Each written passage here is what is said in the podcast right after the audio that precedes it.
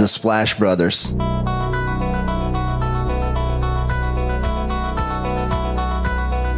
The Splash Brothers, is that?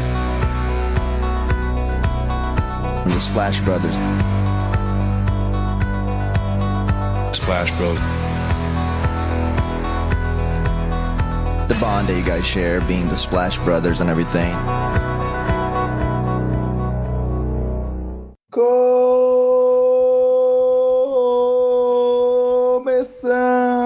Splash Brothers número 174. Eu sou o Guilherme. Eu sou o Nara Paglioni. Vou até procurar uma informação aqui, Léo. Pode ser útil para nossa reflexão, porque eu falei a edição 174, mas olha só que notícia curiosa, hein? Pra gente ficar no nosso radar aqui e não perder a data de vista. E é aquele negócio de. Pelo menos eu passo isso com a minha esposa. Eu não sei bem ao certo quando a gente começou a ficar e tudo mais. Então, quando você vê, você comemora 288 datas especiais.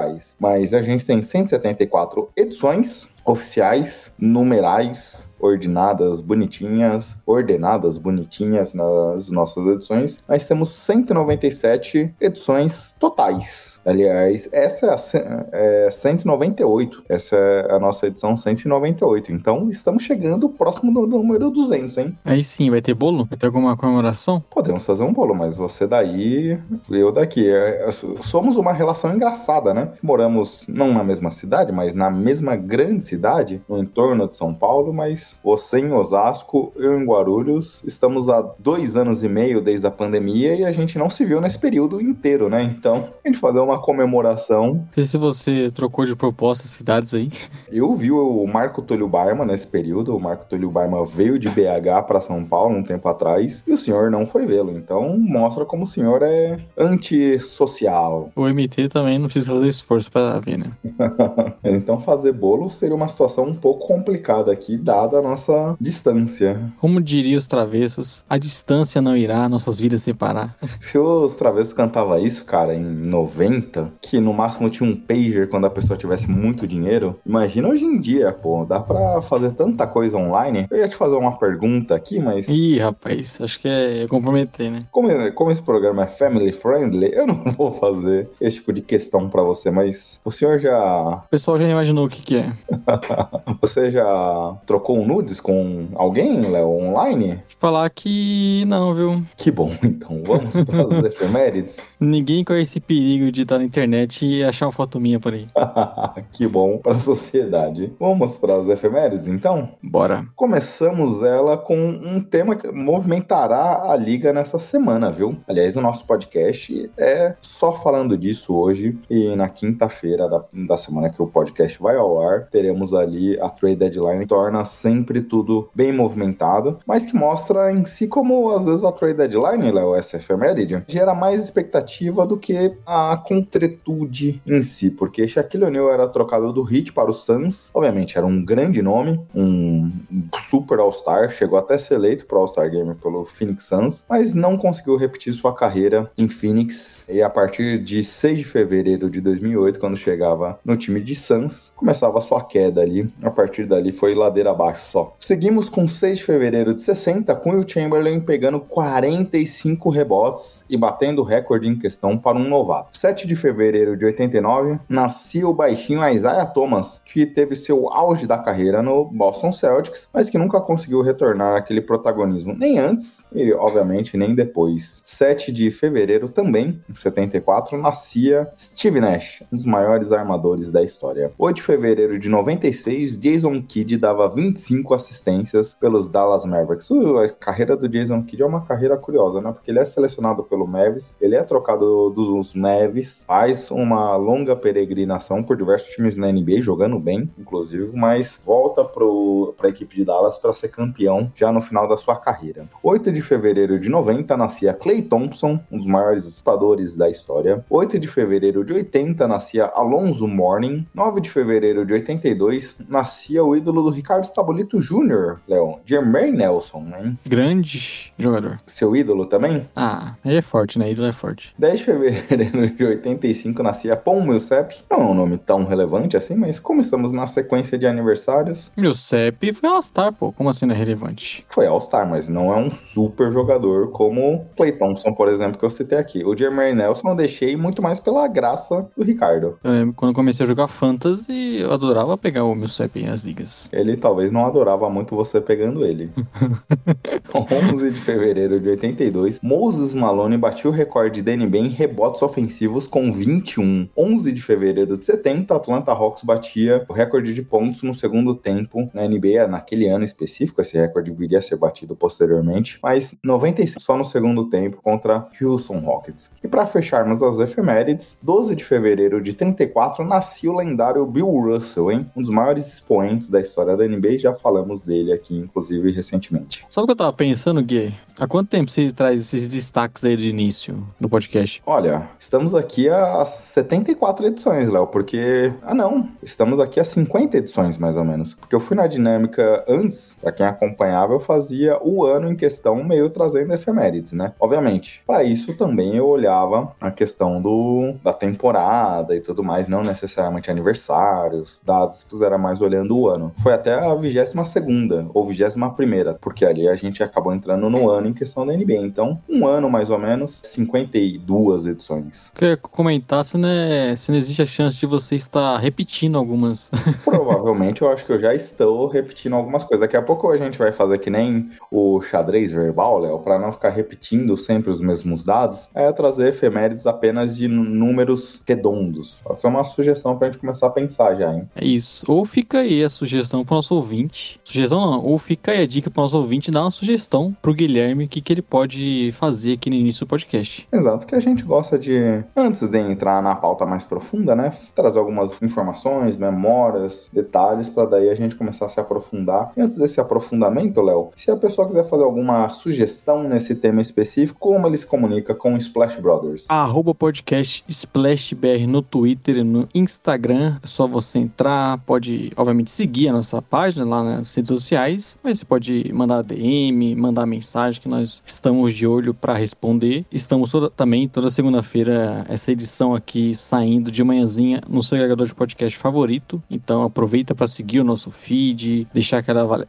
avaliação positiva, recomendar para seus amigos, que é o mais importante nesse momento, né? E agradecemos aí ao retorno que nossos ouvintes sempre estão nos mandando. É não só os amigos, né, Léo? Colegas, família, namorada, namorada, ficante, qualquer coisa. A palavra do Splash Brothers é importante. Você tá iniciando um relacionamento com a pessoa, você mandaria o Splash Brothers pra ela? Eu mandaria, imagina ouvir nós dois aqui conversando sobre basquete. Um papo que tem sua malemolência, que tem sua brincadeira, mas não perde a dose de profundidade nos assuntos da liga. Se a pessoa gosta de NBA, acho que ela ficaria muito orgulhosa de estar acompanhando nós aqui. Ou você discorda da sua simpatia? Não, tá certo. Se o nosso ouvinte gosta do Splash Brothers, ele tem que compartilhar, né, com a pessoa que ele tá começando uma relação. Pra ela já entender também os gostos dele. Ou dela, no caso. Exato, Léo. Bem, vamos agora para Jumper Brasil, Léo, porque olha, olha esse gabarito. Você pode chegar assim. Você conhece o Jumper Brasil? A pessoa pode falar que conhece ou que não conhece, mas que ela não conheça, é o maior portal de notícias, informações sobre basquete de toda a internet brasileira. Sabe quem está no Jumper Brasil? Splash Brothers. www.jumperbrasil.com. Lá você encontrará muitas informações sobre basquete, NBA, WNBA, basquete universitário. Semana passada falamos aqui sobre a análise de dois prospectos, Nick Smith Jr., Ken Whitmore, e lá provavelmente no Jumper você vai encontrar muita informação sobre esses dois jogadores e sobre muitos outros, inclusive o Anbanyama, Scott Henderson, Léo, que é cotado para a segunda posição no, no draft e vai participar do All-Star Game esse ano, do Rising Stars. E aí lá no site do Jumper você acompanha tudo isso, você acompanha também Flash Brothers, que é momento, uma, que é informação ali mais bem construída, que é, que é essa para você chegar na sua ficante ou no seu ficante falar, indicando Splash Brothers. Exato. Você cairia no meu chaveco assim? Olha, eu te conheço, né? Fica difícil. Bem, Léo, então fale de Marco Túlio Baima. Arroba Marco Túlio Baima, se você precisa de, um editor pro seu podcast, é só entrar em contato. Eu não sei se esse é o caso aí de você mandar para um ficante, né? Ah, você precisa de, de, de editor de áudio, aí você vai mandar uma, o nosso querido MT. Não, aí é capaz de perder a ficante. Aí, obviamente, porque vai se apaixonar pelo MT, aí fica mais. Aí já acho um pouco mais perigoso. Imagina ele editando ali o áudio do ficante, da ficante, ia ser algo sensacional, hein? Mas o Marco Túlio Barma é esse cara que dá voz. Ou então você pode mandar pro cara que MT para ele editar um áudio seu se declarando pra ficante. Não sei se ele atende esse tipo de trabalho, Gui, mas quem sabe, né? Olha, o Marco Túlio Barma é um extremamente capitalista, cara. Então, com essa proposta, tenho certeza que ele faria qualquer coisa por dinheiro dentro das competências legais estabelecidas pela legislação brasileira. Não tenho dúvidas. Até talvez ilegais, Gui? É, eu ia falar justamente isso. Eu indiquei aqui um tempo atrás o Ronald Hills, né, o podcast lá deles, o Pura Neurose, que inclusive tá até, eu tava até ouvindo hoje, antes de entrarmos no ar na academia. Ele fala o seguinte, cara, tem lei que eu não concordo, que eu acho uma lei tão estúpida, tão idiota, que eu não cumpro e falo para todo mundo que eu não cumpro. Então, pode, pode saber, pode ser que o Marco Túlio esteja nessa mesma sintonia ali. Mas, Léo, vamos aqui muito papo, vamos pro nosso assunto introdutório? Bora. Não é um grande assunto, mas acho que uma das peças do tabuleiro do que a gente vai até explorar aqui no podcast é tirada de circulação e nos dá até um pouco de entendimento de um time que talvez muita gente considerasse como um potencial vendedor, do que de fato ele possa querer se é que ele vá se movimentar. Mas Miles Turner e Indiana Pacers renovam seu contrato por mais duas temporadas, 21 milhões na temporada 23-24, 20 milhões na temporada 24-25, e algo que particularmente eu não lembro de ter visto, Léo, tanto que é o maior acréscimo salarial da NBA. O Miles Turner vai receber nessa temporada um adicional de 18 milhões no seu contrato. É algo absurdo, assim, que totalizará 35 milhões nesse ano. Ele que já tinha um salário fixado para essa temporada de 17. Obviamente, isso é uma estratégia interessante para o jogador, que já garante uma boa, lá, uma boa bolada de grana, e para o time que vinha com uma questão, vem com uma questão financeira esse ano, de não atingir o salário máximo estabelecido pela liga. Dessa forma, eles conseguem garantir, manter a flexibilidade com o jogador para o futuro em fazer um movimento essa temporada onde é que eles já tinham espaço salarial para poder se movimentar. É, bem interessante, né? Para o jogador, como você falou, que garante uma, uma boa grana. É, ele que sempre conviveu, conviveu, com lesões, né? Muito tempo a gente viu ele fora. Então tinha dúvidas de relação a esse valor, qual que seria, ele chegando no final de contrato. Então, após esse, essa boa temporada, ele já garante um bom contrato. E como você citou, pro Pacers também interessante, já mantém o jogador por mais tempo. De repente, se, se realmente for em algum momento trocar o Turner, você pode postergar essa decisão. E obviamente é um jogador ainda muito jovem, vem jogando muito bem, se dá muito bem com o seu principal jogador, que é o Halliburton, né? Se completam bem, então um cara que pode ser ainda. Acho que talvez essa renovação indique que o Pacers vê o Miles Turner como o cara para fazer parte dessa, desse rebuilding e ficar na franquia. Acaba de vez aquelas especulações que era sempre chata, né? Confesso pra você que até o assunto do nosso podcast hoje, né? Trazer algumas sugestões de trocas e eu já tinha, eu já nem tava pensando no Turner, porque ia ser meio que roubar, né? Trazer alguma sugestão de troca envolvendo o Turner. Já tava cansado, né? A gente tinha aquele pacto de cavalheiros, né? Ó, não pode trazer Miles Turner, não pode trazer um, uma troca grande do pacote Lakers, Westbrook, mais duas picks por um superstar. É, alguns nomes a gente vai meio que desconsiderando das nossas avaliações, né? Exatamente isso. E, cara, pro jogador é interessante porque ele garante ali uma renovação ao total de quase 60 milhões para duas temporadas adicionais em contrato, dá 58 ao total. Um bom valor. Se a gente for considerar os dois anos, Léo, 60 milhões, ele estaria ganhando próximo do salário de Luca Doncic, por exemplo, ali com a questão do limite que ele teria por estar indo para sua primeira renovação contratual esloveno, que eu comento. Jogadores que tiveram uma extensão recente é, estaria nesse patamar de valor mensal, consegue se manter com uma potencial flexibilidade na sua carreira. Ele, como você comentou, sofreu com lesões, daqui dois anos ele estará disponível novamente no mercado, pode conseguir talvez um excelente contrato, se conseguir se manter saudável até lá. Talvez talvez ele veja, putz, garanto aqui um contrato de 30 milhões por temporada, mas 20, 20 nos anos seguintes, mas ainda mantenho margem para conseguir um contrato maior, por exemplo, o Kawhi fez muito isso na carreira, né? Contratos curtos, um bom valor, tinha flexibilidade para se movimentar ao longo da carreira. E pro Indiana, Léo, quando a gente olha aqui a folha, folha salarial, payroll do times, eles têm só um jogador na sua folha salarial que ganha, ganha mais de 20 milhões, à exceção do Miles Turner, que é o Buddy Hilde. Aliás, que ganha mais de 10 milhões. É, todos os outros jogadores do time basicamente ganham menos que 10 milhões. Então, eles tinham uma boa margem salarial para essa temporada, para fazer essa movimentação. Talvez eles tivessem até a necessidade, dependendo das movimentações, de ter que pagar um valor acima. Se eu não me engano, se você não se você ficar abaixo do piso de 80% do cap da NBA, 70, 80%, eu não lembro o número exatamente, você tem que pagar a diferença com adicional para todos os jogadores. Então o Pacers estaria próximo dessa condição se não fizesse nenhuma movimentação de troca. Com esse acréscimo salarial, eles atingem ali esse nível salarial da NBA e consegue também manter uma flexibilidade para as próximas temporadas, para se movimentar caso seja do interesse. Obviamente, a equipe de Indiana dificilmente vai trazer um superstar, mas é, já tem uma questão interessante para olhar para o próximo ciclo, para tentar reforçar a equipe. Eles que para o próximo ano mantêm a mesma condição de apenas dois jogadores atualmente com salário superior a 10 milhões. O Buddy Hilde tem um contrato que vai caindo, pode ser que ele seja envolvido em alguma troca, alguma coisa assim, mas é um time que, mesmo com essas situações, mantém ainda um bom espaço salarial aqui para se movimentar, para poder pensar no futuro. Então, acho que do ponto de vista da renovação, todo mundo meio que saiu vencendo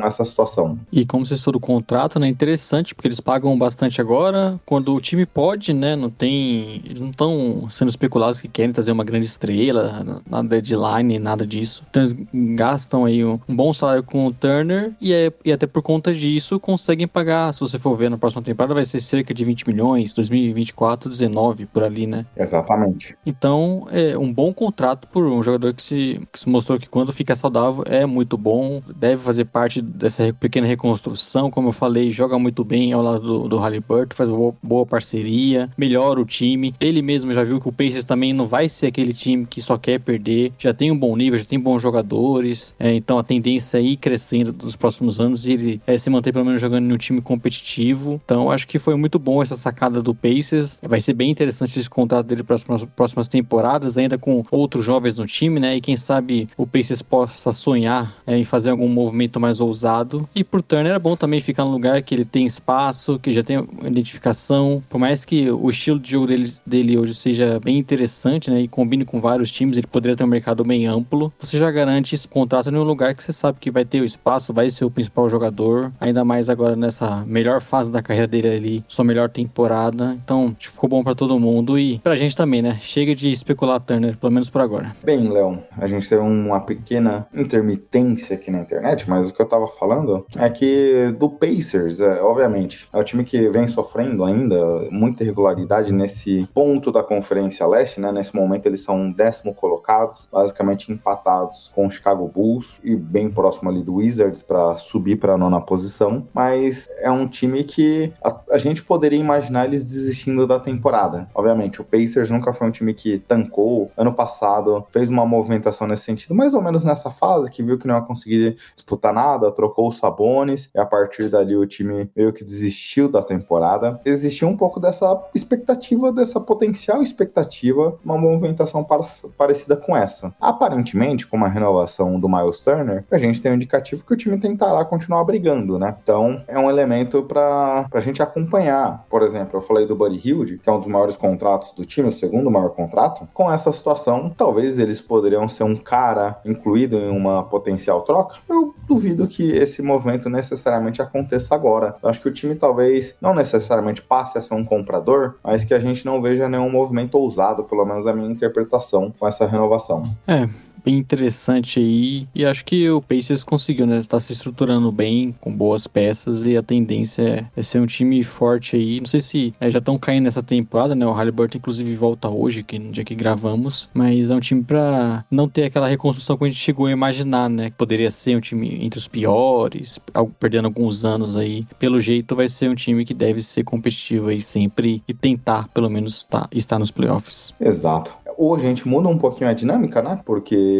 focaremos basicamente no assunto das trocas. A gente vai ter meio que um outro assunto introdutório para abordar aqui. Pode ser? Pode ser. Até porque a gente já tinha se organizado nesse sentido antes, né? Se você falasse agora que não poderia ser, teríamos um potencial problema a partir dessa gravação. Mas tivemos aqui o anúncio da eleição dos reservas do All-Star Game, basicamente ao vivo enquanto gravamos aqui, Léo. E para a conferência leste foi anunciado Jalen Brown, Ban Adebayo, Julius Randle, DeMar DeRozan, Drew Holiday, Tyrese Halliburton e Joel Embiid como os reservas da Conferência Leste, que os reservas de conferência nesse momento, não, e tanto os titulares quanto os reservas, não servem para muita coisa, que tem um draft é, dos jogadores antes da, do, da semana, do fim de semana das estrelas. O que achou? Nesse primeiro momento, sentiu falta de alguém? Tem algum comentário? Bom, você sente falta de alguns nomes grandes, né? James Harden, Trae Young, mas eu até tinha feito minha listinha aqui, né? Que eu imaginava quem iria. Eu tinha colocado o Siakam. Para mim, ele era certeza que seria selecionado. Siakam, para mim, era certeza. Eu, a gente até fez recentemente um podcast dos prêmios individuais dos times ruins, assim, entre aspas, dos times que não estavam em classificação naquele momento, e eu coloquei o MVP naquela discussão pro Siakam. Foi o nome que mais me sentiu falta também. E aí você pode pensar que também, putz, o Raptors tá bem abaixo, né, no play-in, pelo menos enquanto eu tinha visto na classificação, mas se você for ver, por exemplo, tem o DeRozan, né,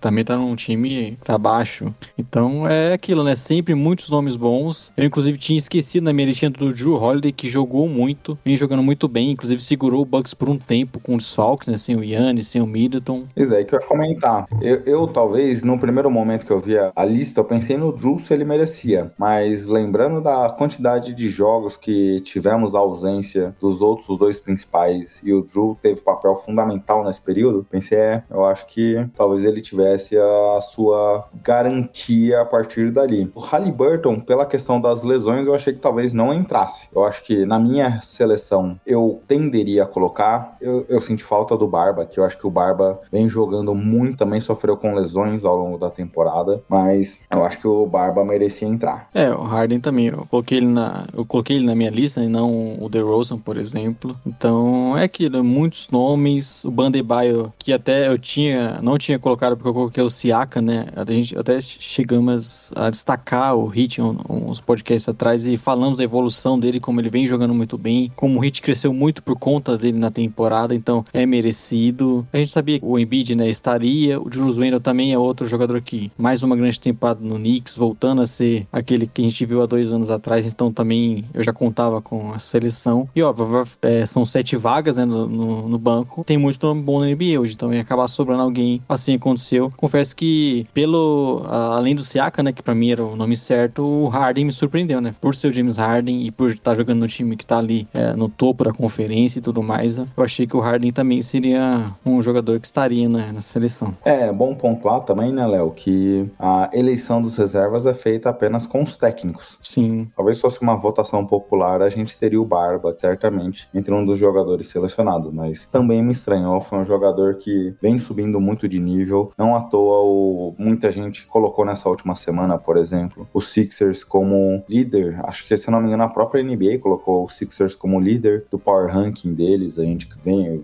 acompanhou o crescimento de Philadelphia também aqui no nosso power ranking, muito também por conta do Harden. Barba vem tendo médias nessas últimas semanas, não de triplo-duplo, mas beirando ali oito rebotes, oito assistências, algo do tipo. Então vem jogando muita bola, tem tido uma performance muito boa. Eu achei que ele iria, mas obviamente quando a gente olha... Se você for ver, o, aproveitando o Harden, se você for ver a última divulgação da lista do, da corrida pro MVP, o Harden é o oitavo.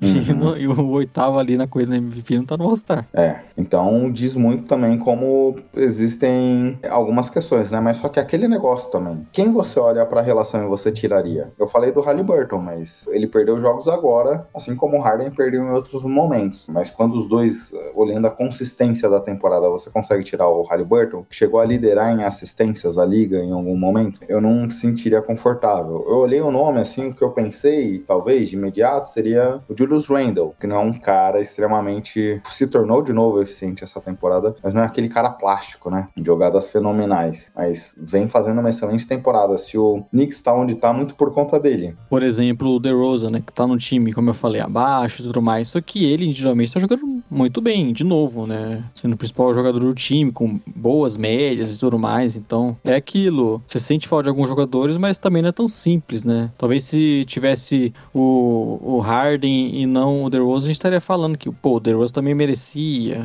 Assim como a gente citou, por exemplo, o Siaka, e poderia disputa, disputa ali contra o Randall, ou até mesmo contra o Bandebaio. Então, a concorrência é grande, é sempre aquilo. Eu não gosto de ficar falando, né, putz, injustiça e tudo mais, porque eu sei que os caras que estão ali também merecem. Não tem nenhum, nenhum desses que foram anunciados aqui, você fala, putz, esse cara não é All-Star, a NBA ficou louco. Então, não tem, não tem muito o que questionar, né? É, é difícil olhar e pensar que algum nome não deveria estar aqui. Obviamente, quando a gente olha, por exemplo, ano passado, o Wiggins como titular, a gente fala, é, putz, a NBA ficou louca. Mas eu acho que esse ano eu não consigo pensar em ninguém que sairia efetivamente da Conferência Leste. Vamos para Oeste? Bora. Para quem não percebeu, estamos ao vivo falando da seleção do All-Star Game que está sendo divulgada nesse momento. Então, vamos lá, Léo. Conferência Oeste sendo divulgada nesse momento com Jamoran, Shai Gilders Alexander, Damian Lillard, Jaren Jackson Jr. Essa para mim foi surpreendente. Rapaz. Domantas Saboni, Lauro Markkanen e Paul George. Comente. Bom, gosto porque tem nomes que, pô, selecionou a primeira vez na carreira e tudo mais, como Jaren Jackson Jr. Então é legal você ver esses caras chegando, né? Lauren Markkinen. É,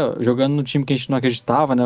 Ele foi trocado, uma troca que claramente o, o principal ali era o jogador que estava indo, né, pro outro time. Então é legal ver essas histórias. O Jaren Jackson Jr. voltando de lesão, um cara que é, tem, não é, é o tipo de jogador selecionado para All-Star porque o seu principal característica é a defesa, né? O grande dele tá ali. Mas é, é interessante ver isso. O Sabonis sendo premiando o Kings, né? Tá nas melhores temporadas também, então bem legal. Confesso que, assim como eu falei lá de primeira na Conferência Leste, um nome que, que eu queria bastante e acho que poderia ter entrado é o Anthony Edwards, seu queridinho aí. Anthony Edwards, senti falta do Anthony Edwards também. Senti falta do Devin Booker, perdeu alguns jogos por lesão, Isso. realmente, mas o que ele vinha fazendo essa temporada era algo fantástico. É bom lembrar quando o Booker estava inteiro, o Suns brigava pelo topo da Conferência Oeste, né? Obviamente, perdeu um bom tempo de jogo, mas vinha jogando num nível espetacular. Até curioso, Léo, não necessariamente que eu senti falta obrigatoriamente. Anthony Davis não foi eleito, né? Não. Que também, obviamente, perdeu bastante jogos, né? Mas a gente, no começo das primeiras atualizações da corrida, ele aparecia pelo menos na votação popular. Lá em cima, obviamente, Lakers e tudo mais. Mas é um cara que teve o seu impacto na equipe. A gente nem pegou com ele a disputar nenhuma posição. Mas concordo contigo nos nomes que você citou. Acho que o Eder Edwards, concordo, que vinha fazendo uma temporada muito boa, talvez pelo início ali ainda com as torres, ele ainda não vinha se adaptando ao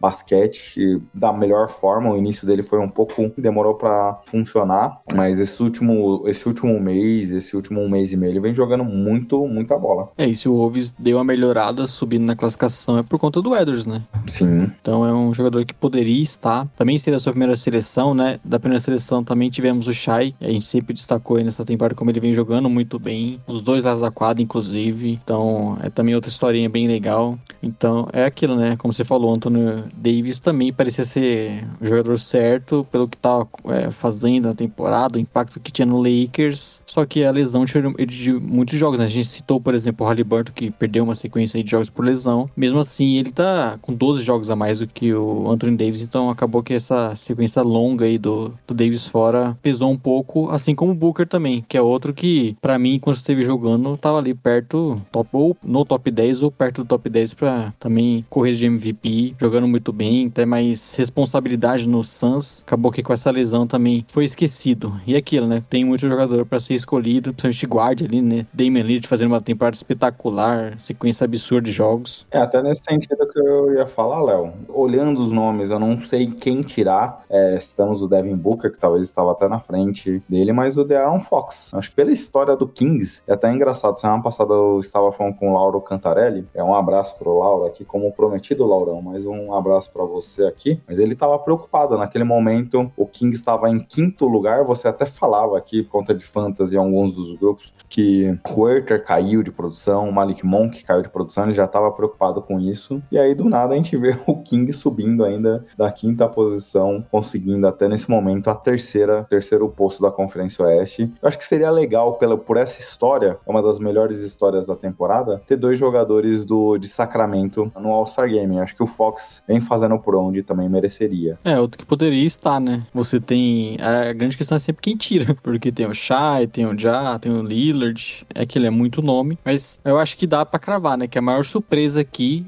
até entre as duas conferências, é o Jalen Jackson Jr. Exato, Léo. Quando você. Eu não tinha visto ainda esse nome, quando você me falou, eu fiquei surpreso.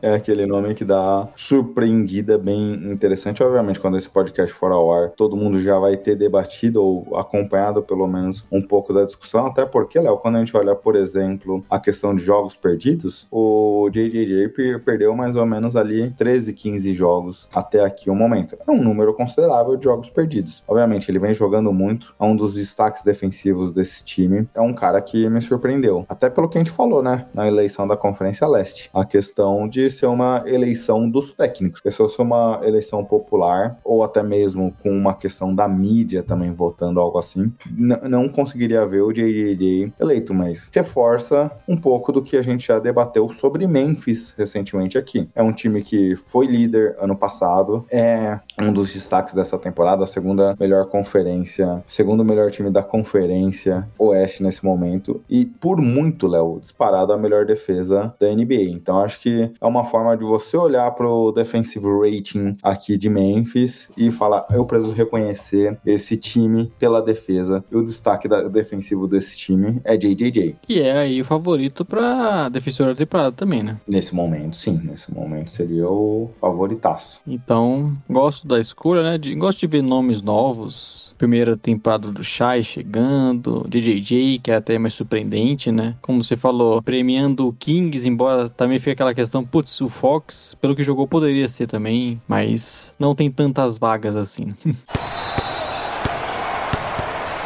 Splash! Bem, Léo, essa é a primeira vez que a gente é obrigado a fazer um adendo do podcast em cima do mesmo adendo, cara. Eu gravei, a gente fala agora domingo, no final da noite. Eu gravei sábado ali a entrada falando do pedido de troca do Irving. Você não podia gravar, então eu acabei fazendo uma participação é, pontual ali para debater, aque, aquecer o assunto que a gente imaginava que ia ter a sua resolução até a trade deadline, até a quinta-feira. Mas não, antes disso, já se resolveu o assunto. Tivemos Kyrie Irving trocado. É isso. Estamos aqui no domingo, né? Para falar sobre essa bomba, essa troca do Kyrie Irving pro Nets. E como você vai ver depois, né? Nós seguimos o podcast que foi gravado na quinta-feira. Exato, justamente falando de trocas, né? Exato, então se de repente a gente citou o Dallas, por exemplo, que eu lembro que a gente falou do Dallas, a gente não tinha informação dessa troca do Kyrie Irving, né? Você citou do Dallas, falou que era um time desesperado e que poderia se movimentar em algum sentido. Você não foi na linha do Kyrie Irving, gente, até porque naquele momento, é um pouco do que eu falo na minha introdução, Léo, pós o pedido de troca e que não vai ao ar, mas que parecia que o Nets estava tranquilo. Parecia que toda aquela situação que nós falávamos quando o time começou, teve a saída do Steve Nash, teve a chegada do Jake Vogue, falava que o time finalmente parecia um time de basquete sem assuntos fora de quadra. É isso, né? O time teve esse ano a troca de treinador, uma defesa melhorando. Ataque melhorando, ataque muito mais fluido.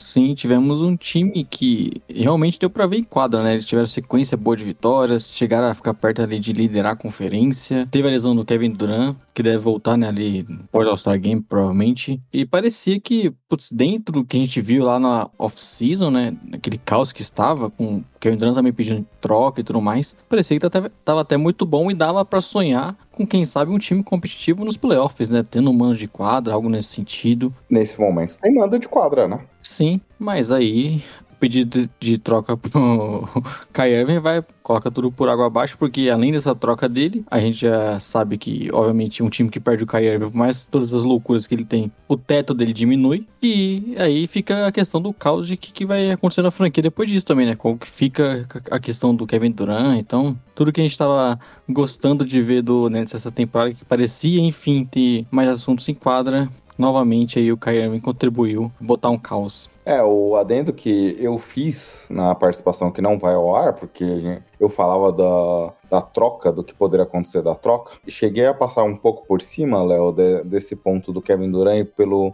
pela dúvida, pelo questionamento que a gente vai ter do Nets essa temporada. O que eu cheguei a concluir ali com a troca do Kyrie Irving, a troca que acho que todo mundo projetava não era muito diferente disso que aconteceu. Que a pós-temporada vai nos dar o direcionamento, provavelmente vai dar o direcionamento pro Duran do que ele vai querer para a próxima temporada. Se o time for, por exemplo, eliminado na primeira fase, já pode ser que eu, eu acredito que o Duran pediria novamente uma troca. Se o time for varrido, hoje o Nets é o primeiro colocado, o Nets é o quarto colocado, for varrida na segunda fase, eu acredito que o Duran pediria a troca. Agora, se o time conseguir passar, conseguir avançar, ou se não ter uma disputa dura na, na segunda fase, acho que dependendo como for, há chances do Duran querer seguir nesse projeto. Hoje eu diria que seria, e é muito mais, não temos elemento para isso, né? Na cabeça do Duran, esse ponto só, mas pelo que a gente já viu de histórico, eu diria que hoje a chance dele pedir troca seria maior do que ele querer seguir nesse projeto sem um superstar ao lado. É difícil projetar algo a longo prazo no, no Nets por conta disso, né? O que, que eles querem com, primeiro, essa questão do Kevin Durant. Ele vai ficar até a deadline? Já, é um, já é uma primeira pergunta. Se ele ficar, como você falou, no season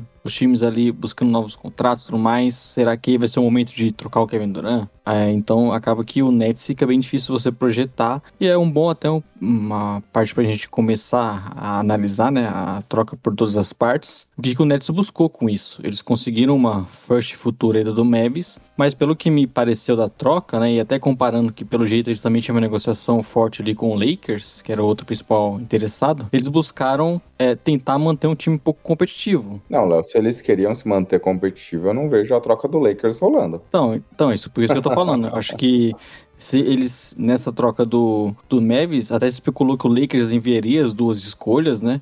Me pareceu que eles aceitaram essa porque você traz um D-Weed, que tá de volta pra franquia, né? Pode ser o armador ali do time agora. O Darren Finney-Smith, que é um bom defensor. Então é um time que buscou opções para se manter um pouco competitivo, né? Como eu falei lá atrás, você perdeu o Irving, tira o seu teto, né? De ser um time ali para buscar a conferência. Eu acho que é, sem o Kyrie você acaba não tendo essa, essa ambição assim tão clara, mas eles manteram um time competitivo, conseguiram uma escolha futura, conseguiram mais ativos. Você já tá avançando um pouco na pauta aqui, Léo. Calma, a gente já debate a troca. Eu sei que a ansiedade dos nossos ouvintes aqui sobre o tema é grande, mas antes de falar da troca em si, acho importante a gente destacar, você citou dois times, é um pouco do que eu tinha passado aqui na minha fala, e você também comentou um pouco disso quando a gente conversava. Tínhamos dois times desesperados, claramente desesperados. Talvez poderíamos ter três com Phoenix Suns. É, a troca do Suns era mais complicada.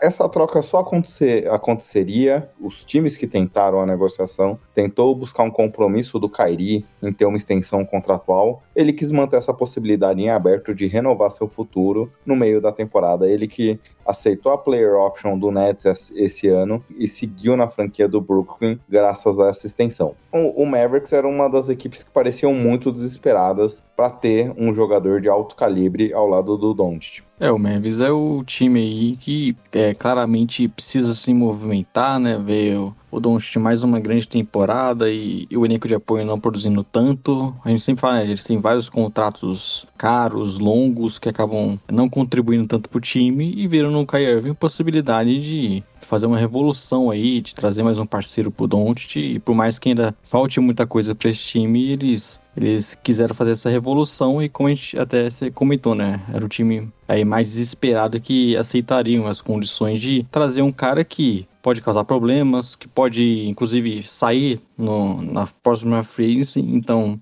é um risco que o Dallas corre, mas eles, visto em tudo que eles estão passando ali na, na, nessa temporada, acharam que valeria a pena. E essa questão do desespero do Mavis é um negócio curioso, né? Porque a gente imaginava, todo mundo fala que a franquia estava nesse movimento de buscar uma estrela, mas Obviamente, não num basquete bonito, Léo. Obviamente, talvez o time, o time não conseguiria, com o elenco anterior à troca, a chegar numa final de NBA, numa final de conferência novamente, uma final de NBA, imaginando mais longo. É, mas vinha melhorando, né? O time vinha talvez jogando. Obviamente, o Don't se machucou é, se eu não me engano, na sexta na quinta-feira, perdeu um jogo desde então, vai perder o próximo quando esse podcast for ao ar contra o Jazz, mas vinha jogando numa boa fase. Esse desespero é muito mais pensando no talento que o time tem ao lado do Don't, e a gente sabe que jogadores como esses querem disputar título. Então, é nesse sentido, tem essa questão. Você começou a falar da troca um pouco. A troca basicamente foi, como você citou, algumas escolhas de segundo round, que acho que é muito mais para como benefício ali da troca, alguma coisa assim, nada que vá movimentar. Spencer de um id, Dorian Finney-Smith e uma first de 2029, né, Léo? É isso, um pacote aí com pique futura, um jogador aí para a posição do Kai Irving, um outro bom ala defensor. O Dallas que acabou que, se você for pensar também pelo lado do Dallas, né, não foi né, a gente, acho que a gente chegou até a brincar isso no podcast, que, nessa parte que falamos com o Gabriel, que eles estavam buscando essa grande estrela, obviamente se envolveu o Doncic, e se você for olhar o elenco ali do, do Mavis, não tem tantas opções assim, não tem tantos atrativos, jovens. É, eles tinham mesmo esse, esse valor que eles podem agora negociar com umas escolhas futuras, né? Depois de, daquela troca que, que eles fizeram lá com do Porzingis pro trazendo o Porzingis, né, e vieram algumas escolhas pro Mavis, então o time agora tá começando essa essa possibilidade de trocar algumas escolhas, mas em termos de atrativo, não parecia que eles conseguiriam trazer uma outra super estrela. O que aconteceu é que aí o Kyrie vem, como você já falou, do nada realmente resolveu movimentar a deadline, trouxe essa opção pro Dallas e eles não tiveram dúvida, né? É, pensando a curto prazo, eu gosto potencialmente do que o jogador pode trazer. Eu vi muita gente debatendo ainda no calor do momento, Léo, que talvez ele poderia roubar um pouco do espaço do Don't. A gente vê o que o Mavis jogou ano passado com o Brunson e o próprio Dinwiddie, eu não vejo um time que necessariamente teria um problema ali de armação, obviamente. Brunson e o Dinwiddie se movimentavam mais sem a bola, né? E isso fazia com que talvez o Don't tivesse, não tanto, não era uma grande movimentação, não era um Golden State Warriors, mas acho que se movimentava mais sem a bola do que o que a gente vai ver com o Kyrie Irving aqui. Eu vejo esse ataque, esses dois jogadores conseguindo achar seu espaço. Obviamente, Kairi demanda a bola na mão, Don't demanda a bola na mão. Hoje, quando a gente olha os de rating, Don't concentra muito do jogo, mas eu vejo, de alguma forma, esses jogadores se encaixando, é, não perfeitamente, porque a gente teria que conectar um Golden State Warriors, como eu citei, mas eu vejo esse time funcionando como com um jogador mais ou menos parecido, Léo. Como o LeBron funcionou bem, muito bem não, mas funcionou bem, funcionou bem na medida do possível com o próprio Kyrie Irving no começo da carreira do armador. Exato, é. Eu também acho que essa questão do encaixe entre os dois não me parece um problema. A gente lembra também que o Kyrie Irving teve aquele time com Harden, com Kevin Durant, que durou pouco, né? E foram poucos jogos, mas se adaptou muito bem, jogando um pouco menos sem a, jogando um pouco mais sem a bola. Então não me pareceu um problema. Você ter um segundo criador, um cara que pode carregar o ataque também e tirar um pouco desse peso aí de sempre ser o Doncic. Eu acho que você com os dois tem boas opções e não acho que é um grande problema. Até se você for pensar em valor também, o, o Jim Weed e o Darren Finney tinham, contatos um pouco longos caros também, então você acaba conseguindo é, limpar esse cap. O Finney Smith que não manteve a seu nível da última temporada, né, que ele foi o principal defensor do time aí, jogando muito bem. Então, é, eu acho que é até uma boa aposta em relação a isso, em termos de valores do que, do que eles pagaram. E pensando aí, como você estava falando na, na questão do encaixe, me parece bom. A questão do por Dallas é sempre o, o resto do elenco agora, né? Porque eles ainda ficaram mais curto, com menos opções ainda, com menos ativos para buscar outras trocas e claramente o time tem alguns problemas que eles precisam resolver, né? Até pensando, quando a gente olha os três principais jogadores do elenco, dá até para pensar em quatro, talvez. Luca Doncic, Kyrie Irving, Christian Wood, se você quiser até ser generoso incluir o Tim Hardaway Jr., quatro caras que não são conhecidos pela sua defesa. Acho que o Doncic vem numa, def...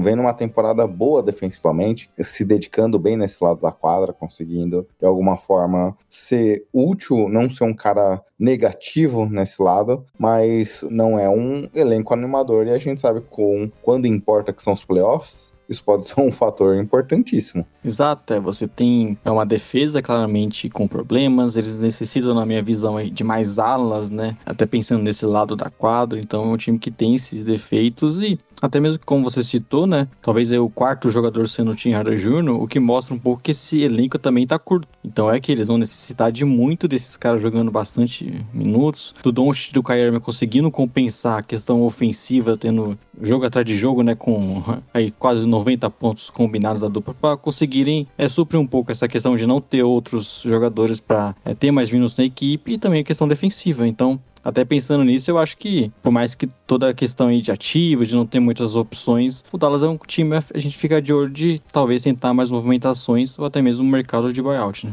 É, é um time curioso, Léo. Eu tava até pensando aqui agora, durante o podcast, porque se a gente for parar para pensar, até no rankingzinho que eu coloquei aqui, é, o time vai para a próxima temporada, por exemplo, com Kyrie Irving e Christian Wood aspirantes. Pode ser que o time esteja numa situação pior do que entrou nessa temporada se esses dois jogadores não aceitarem a renovação. Dizem as línguas que o Mavis já tentou oferecer um contrato para o Wood, ele não tinha aceitado os termos. Obviamente, acho que é uma questão de valor do Mavericks tentando barganhar, mas obviamente, o Kyrie deve buscar o máximo para a próxima temporada. O Woody deve buscar um bom salário também para a próxima temporada. Então vai ser curioso acompanhar o comportamento do time nesse ano. E obviamente, conhecendo o Kyrie, ele vai querer ter um certo protagonismo, uma certa liderança, que o time vá longe para tentar renovar. E essa é um pouco da questão também, né? A gente até gostou um pouco, se você for pensar em nomes, em valores da troca pro Mavis. Acabaram levando alguns contratos, né? Limpando um pouco o cap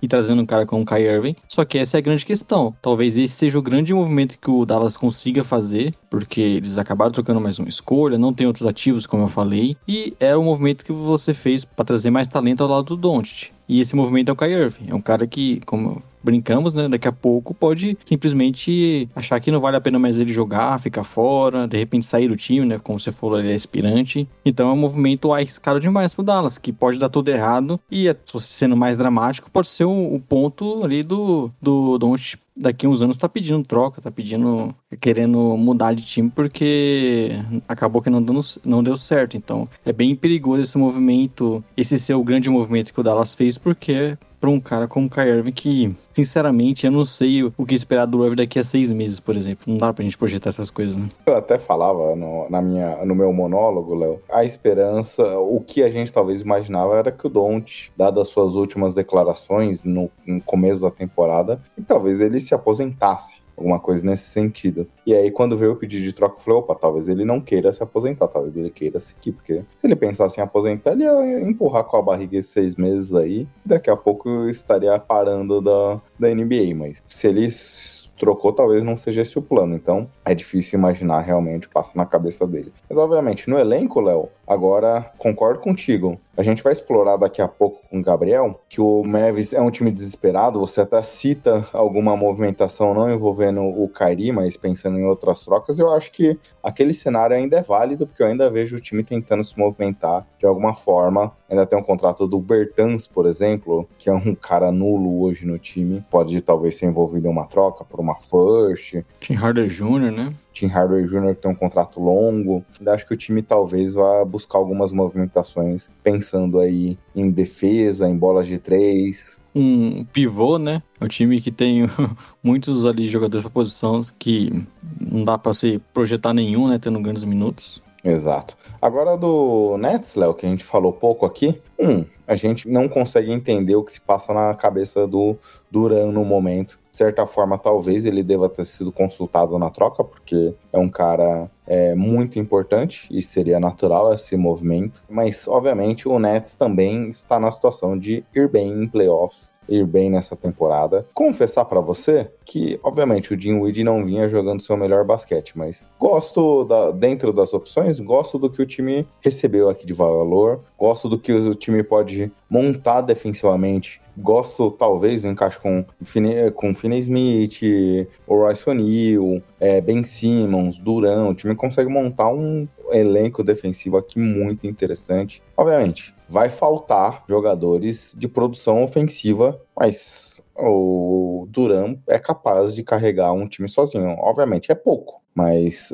dependendo de como é, esse sistema defensivo, esse elenco ofensivo for construído, dá para pensar em um time divertido de se acompanhar aqui. Exato, é, tem essa questão, como você falou, né? Como eles alinharam essa troca com o Kevin Durant e partindo do princípio que eles não vão trocar o Kevin Durant, né? Que eu acho aí um passo mais complicado, principalmente no momento de deadline, né, no meio da temporada você consegue trazer um bom valor, como citamos, trazer o Dinwiddie de volta, pode ser um, um armador confiável para time, mais uma opção ali de ala bom defensivamente. Então é um time que tem um pouco de elenco. A minha questão agora é o que, que eles pensam para essa temporada, né? Por exemplo, o, a gente citou, eles têm vários jogadores, né? A gente nem falou do Seth Curry, Joe Harris. Será que o Nets é um time que visa ainda melhorar para essa temporada? De repente fazer alguma, algum movimento um pouco mais ousado na deadline? Sei lá, buscar um, um Van Vliet da vida, assim, um jogador que possa estar no mercado e... Eles têm escolhas, né? Eles têm a dos Sixers desse ano. Sim. Eles têm essa escolha que eles adquiriram agora. Muitas das escolhas deles eles trocaram. Rockets, né? Com o Rockets, que é um dos vencedores da,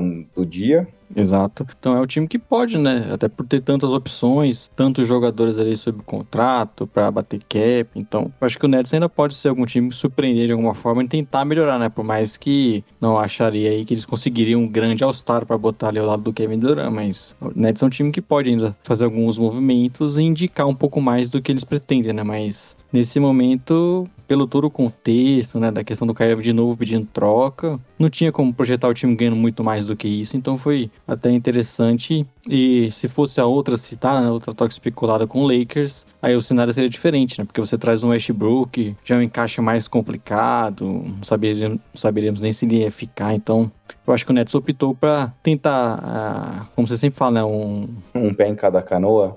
Então, eles conseguiram uma, uma first futura, mas ainda trouxeram jogadores para tentar se manter competitivos, né? É. E aí, Léo, acho que a gente já vai avançando pro final aqui. Como eu comentei, brin uma brincadeira agora. Talvez o grande vencedor do dia foi o Houston Rockets, porque ver um time que ele tá recheado de escolhas, talvez perder em termos de teto, como você falou, tá, talento. A escolha desse ano deve ficar com o Brooklyn, mas tem uma swap, onde é que o Rockets poderia inverter a troca. E o Rockets, na posição atual como pior equipe, dificilmente vai optar por uma swap, ou o Nets dificilmente teria uma escolha melhor que as dele, mas para o futuro ainda já tem algumas escolhas a se pegar. E do de Brooklyn e do lado perdedores, Léo, eu só pensava numa coisa quando eu, eu vi essa troca. Eu voltando de viagem, só pensava. Você parecia aquele meme, sabe? Do cara indo trabalhar, comendo e tudo mais, com uma cara triste. Dormindo.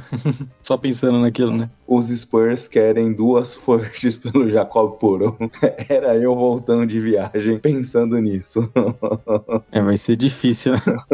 Mas aí, outro per perdedor, acho que seria o Lakers, né? Ah, sim, também. Não sei se dá pra dizer de perdedor, porque talvez daqui a um ano a torcida do Lakers esteja pensando, nossa, ainda bem que a gente não tocou as nossas únicas escolhas pelo Kyrie Irving, né? Porque era uma grande, um grande risco você fazer isso, é, praticamente condenar de vez o, o futuro da franquia, mas não deixa de ser complicado, né? O, claramente o LeBron tava querendo né, o Kyrie Irving, o time parece que tinha cada vez mais interesse, estava disposto a colocar as escolhas, algo que não parecia tão claro lá na frente, né? Parecia que o Lakers estava meio relutante em isso, e acabou que eles não conseguiram, né? Acho que até o, o Wojnarowski citou que o, o Nets conversou bastante com o Lakers, mas acabou preferindo a oferta do Dallas. Então, o Lakers até o fim parecia estar interessado em trazer o Kyrie Irving, adicionar esse talento, mas não conseguiram. Vamos ver se eles, vi, eles agora têm um novo foco aí para trocas. É, o, a torcida do Lakers é, acredita que o Kyrie possa vir na intertemporada. Ele quer agente livre essa temporada aqui, no final dessa. Eles acreditam que pode ainda haver uma movimentação sem custos para receber o Kyrie. Mas concordo contigo. E aí passa pelo ponto que eu falei, Léo. Eu acho que o Nets não aceitaram a troca do Lakers muito por conta de Kevin Durant. Ele deve ter se recusado a jogar com a receber o Westbrook depois de tudo que eles já passaram juntos aqui. Agora vamos aguardar, né? Quem sabe essa troca tenha destravado outras, né? Agora outros times também podem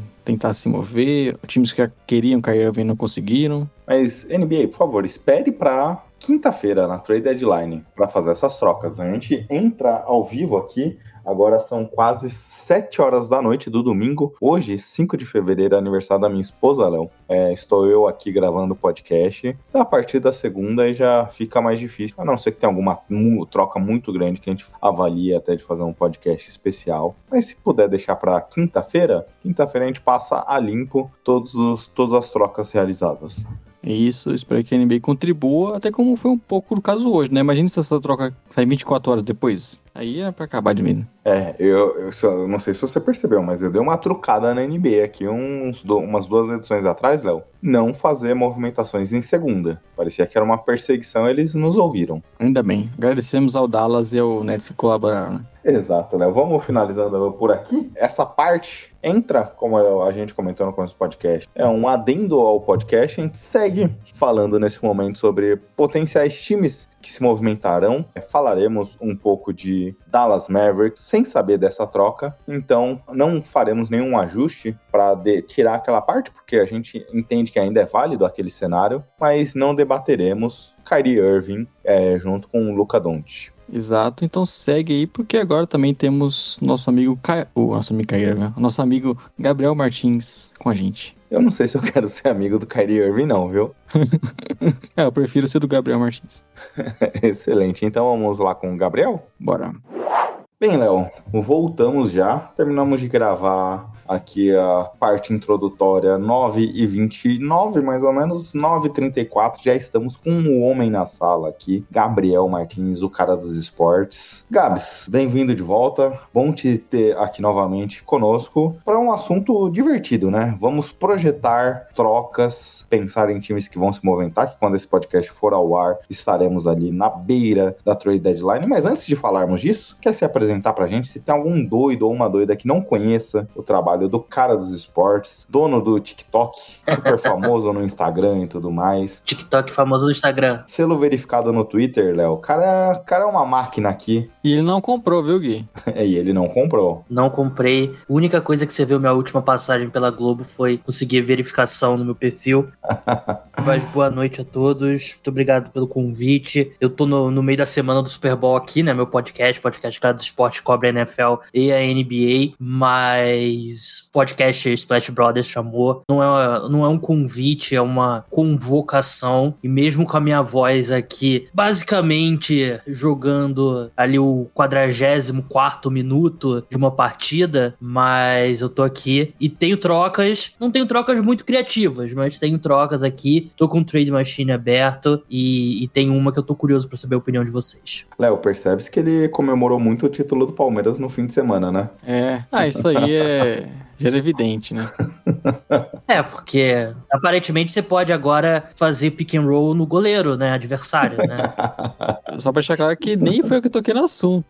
E não tem problema nenhum técnico entrar na frente do, da estrela do adversário e fazer um também um pick and roll, né? Fazer um bloqueio. Né? Sei que você ia reclamar também que ele chutou o microfone agora. Não, o microfone não tem problema nenhum, né? Mas que o Abel é um maníaco, que é um cara doente, ele é, com certeza. Mas é o, é o meu maníaco. Bem, depois desse silêncio, Léo, deixou o clima já terrível, viu, Gui? achou o clima super gostoso, acho que a gente pode caminhar para O encerramento. as nossas decisões de troca aqui, né? Vocês ganharam de 4 a 3 sofrendo pro time que ganhou de 1 a 0 do Boa Vista. Vou deixar isso bem claro. Tá chegando o avião. Palmeiras agora vai ter avião, tá tudo certo. Ganhamos do time que vai ganhar do Real Madrid, ó. Vou te falar que eu vi passagem pro, pro Marrocos, mas o preço do ingresso tava bem barato, tava tipo 250 reais. Eu falei, pô, vamos olhar, vamos dar uma olhada, né? Aí a passagem pro Marrocos tava tipo 20 mil reais. Ô Gui, se o cara cogita ir pro Marrocos em um jogo, é porque ele tem. ele tem cascalho, né? Exatamente. Não, eu olhei justamente a falta de cascalho que me fez não ter nenhuma condição. 20 mil reais uma passagem, nenhuma condição. Ainda ia atrapalhar ainda a- o Carlos Esportes aí cobrir o Super Bowl. Se fosse, do, fosse na época que certas pessoas aqui desse podcast Flash Brothers eram apoiadoras do meu podcast, de repente eu conseguiria. Mas É, é isso, quer falar do seu programa de patrocínio aqui, Gabs? Porque já que o Leonardo não te patrocina, a gente tem que pelo menos conseguir alguém que ouça, te conheça a partir desse podcast, e se interesse pelo podcast do Cara dos Esportes e apoie o conteúdo do Cara dos Esportes. isso aí, podcast extra, tem newsletters exclusivas, grupo no WhatsApp. O Léo sabia como é que era, agora não sabe mais. Várias novidades. Mas é, se você curte meu podcast, quer ter acesso a mais e quer ajudar o programa a permanecer no ar, se torne apoiador ou apoiadora, claro. Excelente. Bem, vamos lá, Léo. Você que fechou mais ou menos a dinâmica, quer explicar para os nossos ouvintes o que a gente vai falar de troca? Porque esse podcast sai no ar segunda, trade deadline, quinta-feira, como eu estou repetindo de novo esse assunto, só para a gente explicar a dinâmica e o conceito do que a gente vai passar ao longo dessa semana.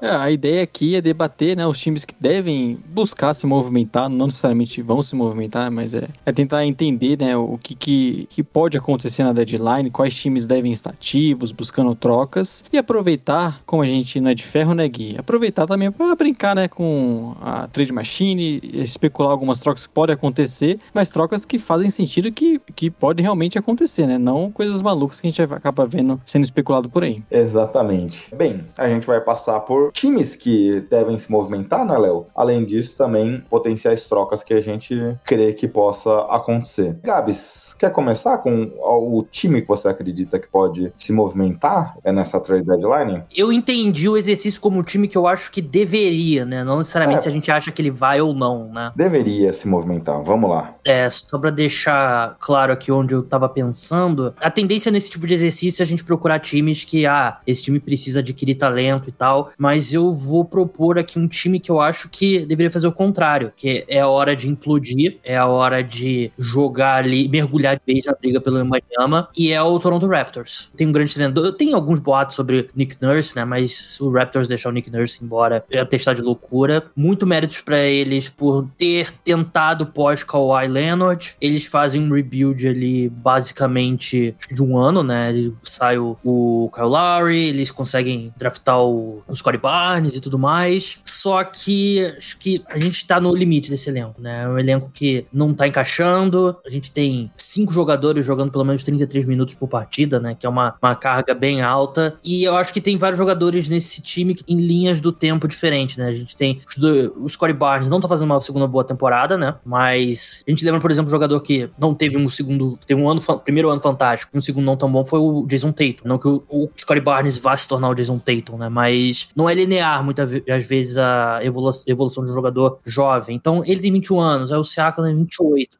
Diferença bem considerável, né? Aí um jogador que o pessoal fala muito, o Gianno Nobe, 25 anos, ele é um cara que deve ser trocado, tá sendo muito especulado, o Fred Van Vliet. Eu acho que o Raptors deveria tentar realmente já mandar um torpedo nesse elenco. O Van Vliet, o, o Gianno Nobe, com certeza, até porque são o Van Vliet é free agent, né, depois dessa temporada, se eu não me engano. O Gianno Nobe é um cara que parece tá querendo sair. E o Siakam, né, o Siakam é um jogador, é um All-Star, né, pode ser que seja All-Star, a gente não sabe ainda, dá pra sair a lista, né.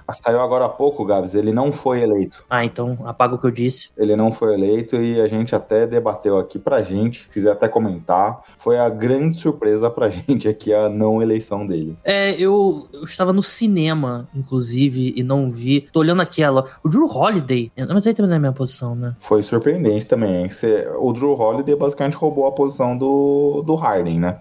É, eu tô olhando aqui dos caras de frontcourt, é justo, né? Acho que o Julius Randle acho que tá jogando melhor do que ele. Ben também, Business fala, DeRozan. Enfim, outro assunto. Mas é um cara que tem muito valor para um time, né? E pode ser uma troca mais difícil, né? Pelo tamanho dele. Mas eu gostaria de ver o Toronto Raptors mergulhando de vez. Porque você vai tentar dar uma, uma sacudida nesse elenco, uma, uma repaginada, é meio que ajeitar ali as cadeiras do Titanic. Então mergulha de vez na briga pelo Mbanyama. É um draft que no topo parece ter boas opções. É, gostaria de ver uma implosão aí do Toronto Raptors. Léo, quer comentar um pouco sobre? É, o Raptors também era o time que eu estava colocando aqui entre possíveis candidatos a se movimentar, como o Gabs falou. Tem boas peças para fornecer ao mercado. É um time que, pelo jeito aí, tem a tendência a fazer algumas trocas para piorar um pouco. Novamente, mais um ano não indo para playoffs. Mas não aquela reconstrução, né? Eu não imagino o Raptors fazendo uma reconstrução, trocando todo mundo, dois, três jogadores de uma vez só. Imagino que eles queiram novamente é, voltar um pouco mais forte para a próxima temporada. Só que eu imagino o Raptors trocando o Gary Trent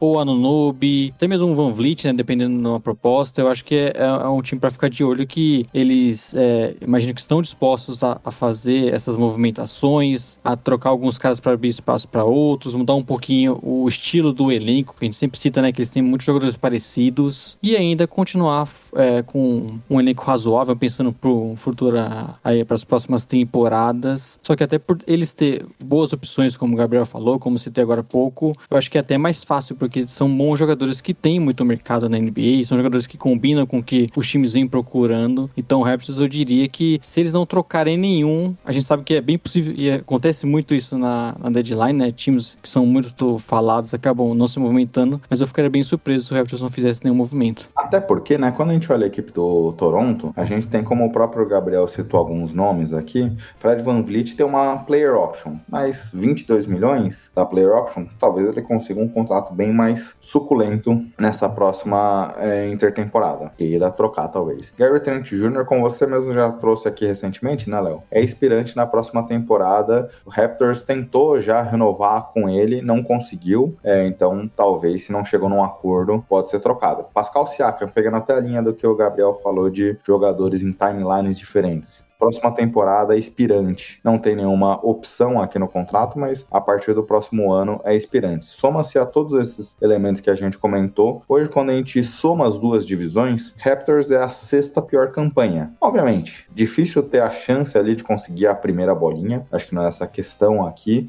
Mas a questão aqui, olhando num, num draft que muita gente vê como um bom draft, você ter talvez a sexta pior campanha ali, o sexto melhor nome dessa classe, é um, uma condição interessante, dada dado a condição de que o time está nesse momento, a talvez como o próprio Gabs falou, de pensar não necessariamente só no Banyama, mas pensar um bom prospecto para o próximo ciclo e fazer uma movimentação, porque como você também citou, Léo, a gente tem diversos nomes aqui, é um elenco nada homogêneo aqui, a gente tem bastante dificuldades para ver esse time reagindo e conseguir ter uma campanha melhor. Não sei se, Gabs, você tem algum comentário adicional? É, a questão das odds da loteria, né, eles nesse momento, sexta pior campanha, como você falou, falou, eles têm 37,2% de chance de cair no, no, top 4 e 9% de ter a primeira escolha geral. O Orlando Magic é o quinto, Charlotte é o quarto. Do, Charlotte são oito jogos, dá para chegar, mas não é, não é simples. É você tem que dar uma, uma destruída nesse elenco rápido. Pode aumentar suas odds aqui de, de 9 para 12,5% para a primeira escolha. Se você terminar com a quarta pior campanha você ter 12,5% da primeira de ter a primeira escolha, já seria um, um, grande um grande avanço, né? Eu tenho uma troca aqui, é até a troca que eu, que eu sugeri, eu posso, posso fazer essa proposta? Você é o dono do podcast aqui, então já pode lançá-la eu estou requentando uma proposta que eu fiz de troca há algum tempo no meu podcast, inclusive. E é o Gamer chama. Eu falei sobre o Siaka, eu gostaria de ver o Pascal Siaka no Dallas Mavericks. Eu, o outro time até que eu separei aqui é o Dallas Mavericks, porque acho que eles não podem olhar na cara do Luca e cruzar os braços e não fazer nada. Eu até entendo o camp de que você não dá para fazer uma troca pequena aqui se você for do Dallas Mavericks, né? Alguma coisa que, que tire sua munição de atrás de uma segunda estrela. E eles precisam de uma segunda estrela. Então melhorar aqui um pouquinho essa temporada, não. Ou você traz uma segunda estrela, ou você não faz nada. E eu acho que o Pascal Siakam pode, faz, pode ser essa segunda estrela eu acho que ele teria um encaixe muito bom com, com o Luca pela versatilidade dele no frontcourt. E a troca que eu coloquei aqui, eu tava pesquisando sobre as escolhas do, dos Mavericks. Se eu vi no site correto aqui, eles não têm a escolha de 2023, né? Que vai pro Knicks, numa troca, na troca do, do Porzingis. Eu coloquei aqui três escolhas de primeira rodada, 4, 26 e 28. Os jogadores para encaixar aqui os contratos, eu botei o Tim Hardaway Jr., o Christian Wood, o Josh Green e o Daniel Hard, né? O Green e Hard, dois jovens, né? O Josh Green vinha fazendo uma boa temporada temporada. O Christian Wood é aquela questão, né? Parece que ele não, não vai renovar, e se ele não vai renovar, os Mavericks querem trocar ele. E eu colocaria também, de repente, um, um pick swap, né? No, em alguns desses anos aí. Mas eu acho que seria uma troca que daria o, o Robin pro, pro Luca e também ajudaria o Toronto Raptors no, no plano de, de ir pro tank.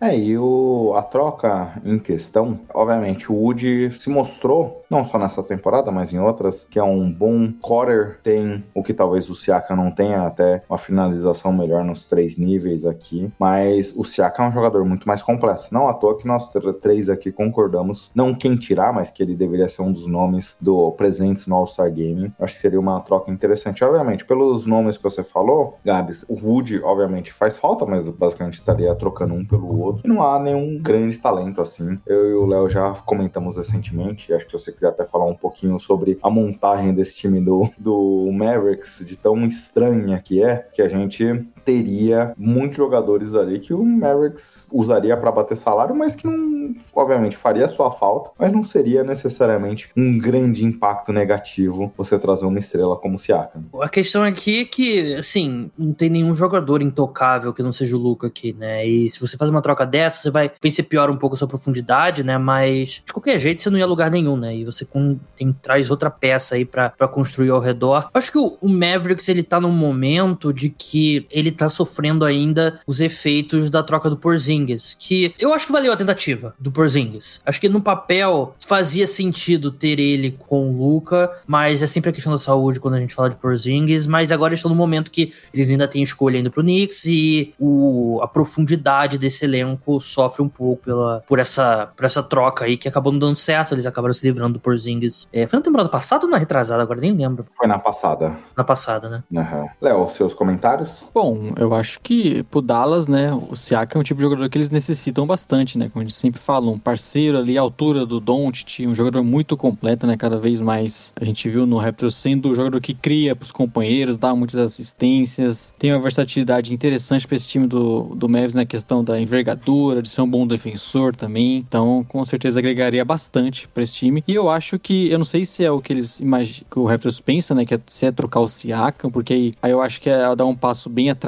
mesmo. Mas eu vejo eles trocando um desses alas e para até abrir mais espaço pro, pro próprio Scott Barnes crescer mais, ter mais espaço, ter, ser um jogador cada vez mais com a bola que a gente tá, está vendo também. Então eu imagino eles trocando. Eu até fiz uma troca também pro Raptors, mas envolvendo a Nonobi, viu, Gui? Você quer aproveitar que eu, que eu comento ou você quer falar mais alguma coisa ainda sobre essa troca do nosso Gabs? Não, eu quero falar sim, você me permite? E pelo tom aí é crítica. É, tô acostumado. Tá se tratando de Guilherme Não, vou falar a minha troca que eu projetei pro Raptors antes da do Leonardo. Ah, deve ser parecida, né? Não, mas pode citar a sua primeira. Só tava enchendo o saco. Não, eu tenho uma troca pro Raptors que é pro Knicks. Que é a Anunobi, obviamente, eu, como eu já citei, iria pro Knicks. Que enviaria pro Raptors Ken Reddish, que é um jogador aí claramente o time quer despachar, né? Obi Toppin e Emmanuel Kickley. E duas escolhas de primeira rodada, sendo a do Knicks dessa temporada e a do Dallas, que o nosso Gabs citou, é, também de 2023. Eu não, não sei se vocês pensam se essa troca seria justa, seria boa para as duas equipes, mas eu acho que pro Knicks é trazer um cara como Anunobi, que é, tende a ser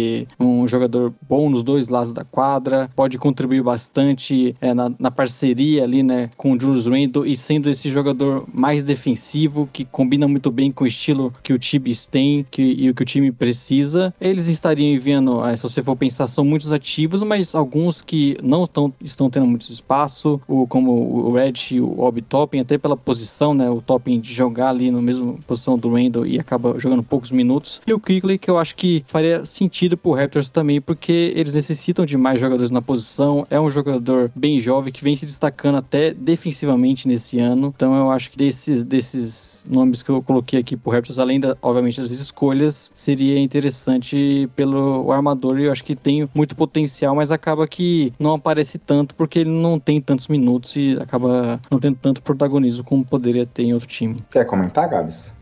Essa troca eu acho que vai acabar saindo, né, do, do Dino Anunobi, né, tá sendo muito especulada. A minha questão aqui é, assim, o Dino Anunobi é um cara que a gente tá muito tempo esperando dar esse salto, não vinha, né, até uma brincadeira lá do Zach Lowe, né, que escreve sobre NBA lá no, nos Estados Unidos, né, ele sempre fala, ah, agora é o ano, agora é o ano do Dino Anunobi, né, e nunca vem. Parece que esse ano veio agora, né, defensivamente ele tem sido um grande jogador, mas é um risco três escolhas de primeira rodada no... Duas. No, duas, né, é que ele tem sido especulado por três também, mas acho que Sim. envolve um risco mas é uma. Eu gosto dessa troca, porque eu acho que o Knicks, ele. Estão jogando um pouco melhor do que eu esperava. Acho que a, a contratação de Jalen Brunson tá sendo um grande êxito. Julius Randle voltou a jogar bem. Acho que é um time que deveria estar tá comprando, não vendendo, né? Deveria estar tá indo para lutar pela, por alguma coisa na, na temporada. De repente, ganhar uma série, playoff, pode ser possível, mas acho que mais pro Knicks do que outros times. Acho que outros times você não. De repente, você não quer fazer uma troca que vai aumentar um pouco seu teto, mas não vai te colocar como candidato ao título. Mas o Knicks, eles. Acho que seria um benefício pra, pra franquia competir um pouco, né? Porque é uma franquia que vem de, sei lá, décadas ruins e também é uma franquia que a diretoria tá, tá pressionada, né? É uma, uma diretoria que precisa mostrar resultado. Então acho que é, eles realmente são grandes candidatos aí a ir atrás do Odiano Nobe, né? Até porque acho que se arrependimento matasse, né? Eles provavelmente teriam feito um pouco mais de força pelo Donovan Mitchell. É, e até nesse sentido, né? O Knicks, como o Gabs falou, é, é um dos, é uma das forças da NBA. Não à toa que, dependente de campanhas ruins, após campanhas ruins, continua sendo uma das equipes mais bem avaliadas na lista da Forbes. E precisa, não só pelo time, mas pela própria NBA. Obviamente que as coisas não caminham de maneira é, direta, assim, mas precisa fazer uma boa campanha, precisa voltar a figurar em playoffs, ser competitivo. Lembrando que quando eles estiveram recentemente, foram varridos né, pelo Hawks do nosso querido Young. Eu gosto da troca, o que eu tava pensando na troca, que eu também fiz uma troca do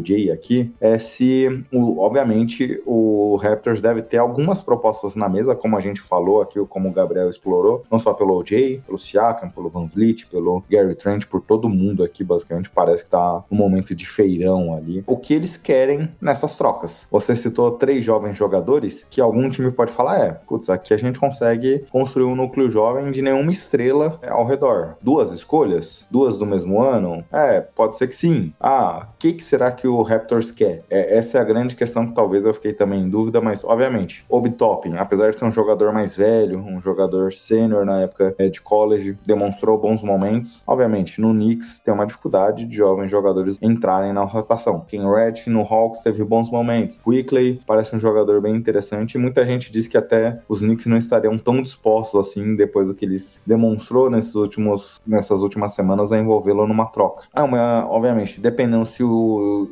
Dinos quiserem não necessariamente um tanque profundo, mas apenas uma correção de rota, é um valor interessante, como o Gabriel falou, de um jogador que, obviamente, talvez esteja, esteja chegando no momento de renovação contratual e a gente não sabe se ele vale 30 milhões, 28 milhões, talvez por essa temporada. Demonstrou algumas, alguns momentos que sim, olhando para o contrato como um todo, existem algumas dúvidas nesse sentido. E é aquilo, né? Como você, você citou aí, você não piora o time muito, né? Inclusive, eu acho que o Raptors pode manter um bom nível trocando só o OJ, como eu falei, você fixando cada vez mais, né? Siakam e Barnes ali nas alas. O OJ é um jogador que, vocês citaram, cresceu muito essa temporada. É um dos, um, provavelmente um dos jogadores concorrendo ao prêmio de defensor do ano. É, estava concorrendo até o, o Raptors espencar na tabela e, e cada vez mais isso fica difícil, só que é um jogador que se lesiona muito, teve algumas questões na, na carreira que atrapalharam essa evolução dele, e talvez seja o momento, como eu falei, de mudar um pouco esse elenco, trazer peças mais jovens, pensar um pouquinho mais na frente também. E eu acho que é, eu vejo, se eu fosse apostar no que o Raptors faria, seria essa, esse tipo de troca, que não é tão ousada como trocar o, o Siaka, mas é um movimento interessante e que muda um pouco os rumos da franquia. E aqui é, a minha troca até é um pouco visando mais o Knicks também, que era o time que eu tava pensando em se em falar aqui como dos que devem se movimentar, porque como o Gabriel falou, tem um bom elenco, estão jogando bem, o Julius Randle voltou a jogar no grande nível, eles fizeram aposta bem ousada no Jalen Brunson, mas porque é um, um, contra, um contrato alto, mas é um jogador que vem jogando muito bem, até poderia estar no, no All-Star, como a gente estava citando um pouco mais cedo. Então eles têm um bom núcleo e, e é aquele time que tem, como eu falei, muitos jogadores jovens que acabam não tendo tanto espaço, que você poderia ver que pode ter algum tipo, um valor interessante para outros times. Então eu acho que nesse momento pro Knicks fazer trocas, buscar jogadores melhores, é bem interessante. Eu vejo ele sendo agressivo no mercado. O OJ Nob não é um tipo de jogador, uma troca que vai mudar o patamar do time, eles vão virar um dos favoritos da conferência, mas com certeza é um jogador que combina bastante com o que o Tibbs gosta, em questões defensivas também.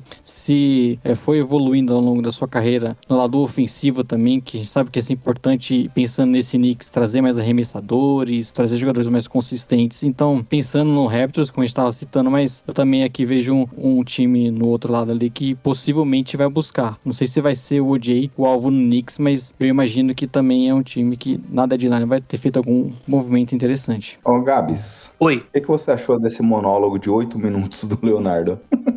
O, o Gabs que não, o Gabs não pode reclamar de mim agora. É até difícil comentar alguma coisa depois, né? Eu tô me sentindo agora quando você tá perto de um casal que começa a brigar. o, depois, eu tenho que fazer uma autocrítica, né? Depois do, de eu reclamar que o Léo não é mais apoiador, ele foi lá e se tornou apoiador. Então agora eu sou Team Léo nesse momento. Basicamente o, o, que eu falei, né? O Knicks precisa ir no.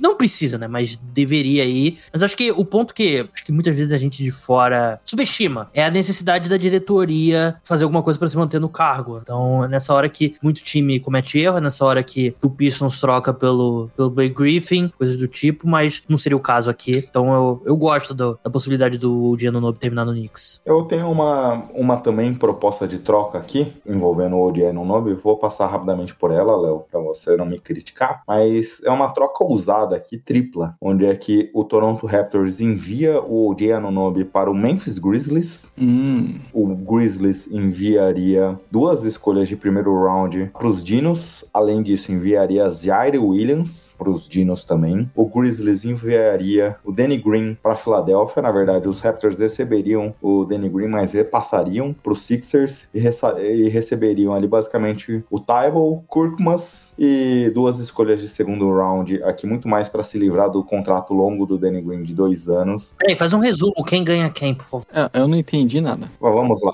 Raptors recebe duas, esco duas escolhas de primeiro round uhum. dos Grizzlies, duas seconds, Kurkmas, Zaire Williams e Tybal. Grizzlies recebe o Giannonobi Sixers recebe o Danny Green. O que seria o incentivo dos Sixers aqui? Eles se livram do Kurkmas e do Tybal, que basicamente não jogam, e recebem um veterano que tem o chute. Obviamente, vem com uma lesão, pode agregar defesa. Voltou agora, né? Voltou agora, mas acho que se encaixaria muito mais na proposta do time do que o Tybal, que eles dizem que querem trocar, e o Kurkmas, que basicamente não funcionou. É, eu acho que pro Sixers precisa de mais alguma coisa, né? Eu entendo por que, que eles estão na troca, mas eu não, eu não acho que eles teriam que, assim, se livrassem do Tybal? É, eu não acho que ele tem tanto valor assim na liga, por isso que eu coloquei. Eu acho que é basicamente o valor que eu viria do Tybal hoje, uma troca pelo Danny Green. É, eu, eu entendo a sua troca. Eu só não sei se o, o Giannunobi é o cara para isso. Sei, eu gostaria de ter um, um cara. Que, acho que quando eles precisam colocar mais um, uma estrela nesse time.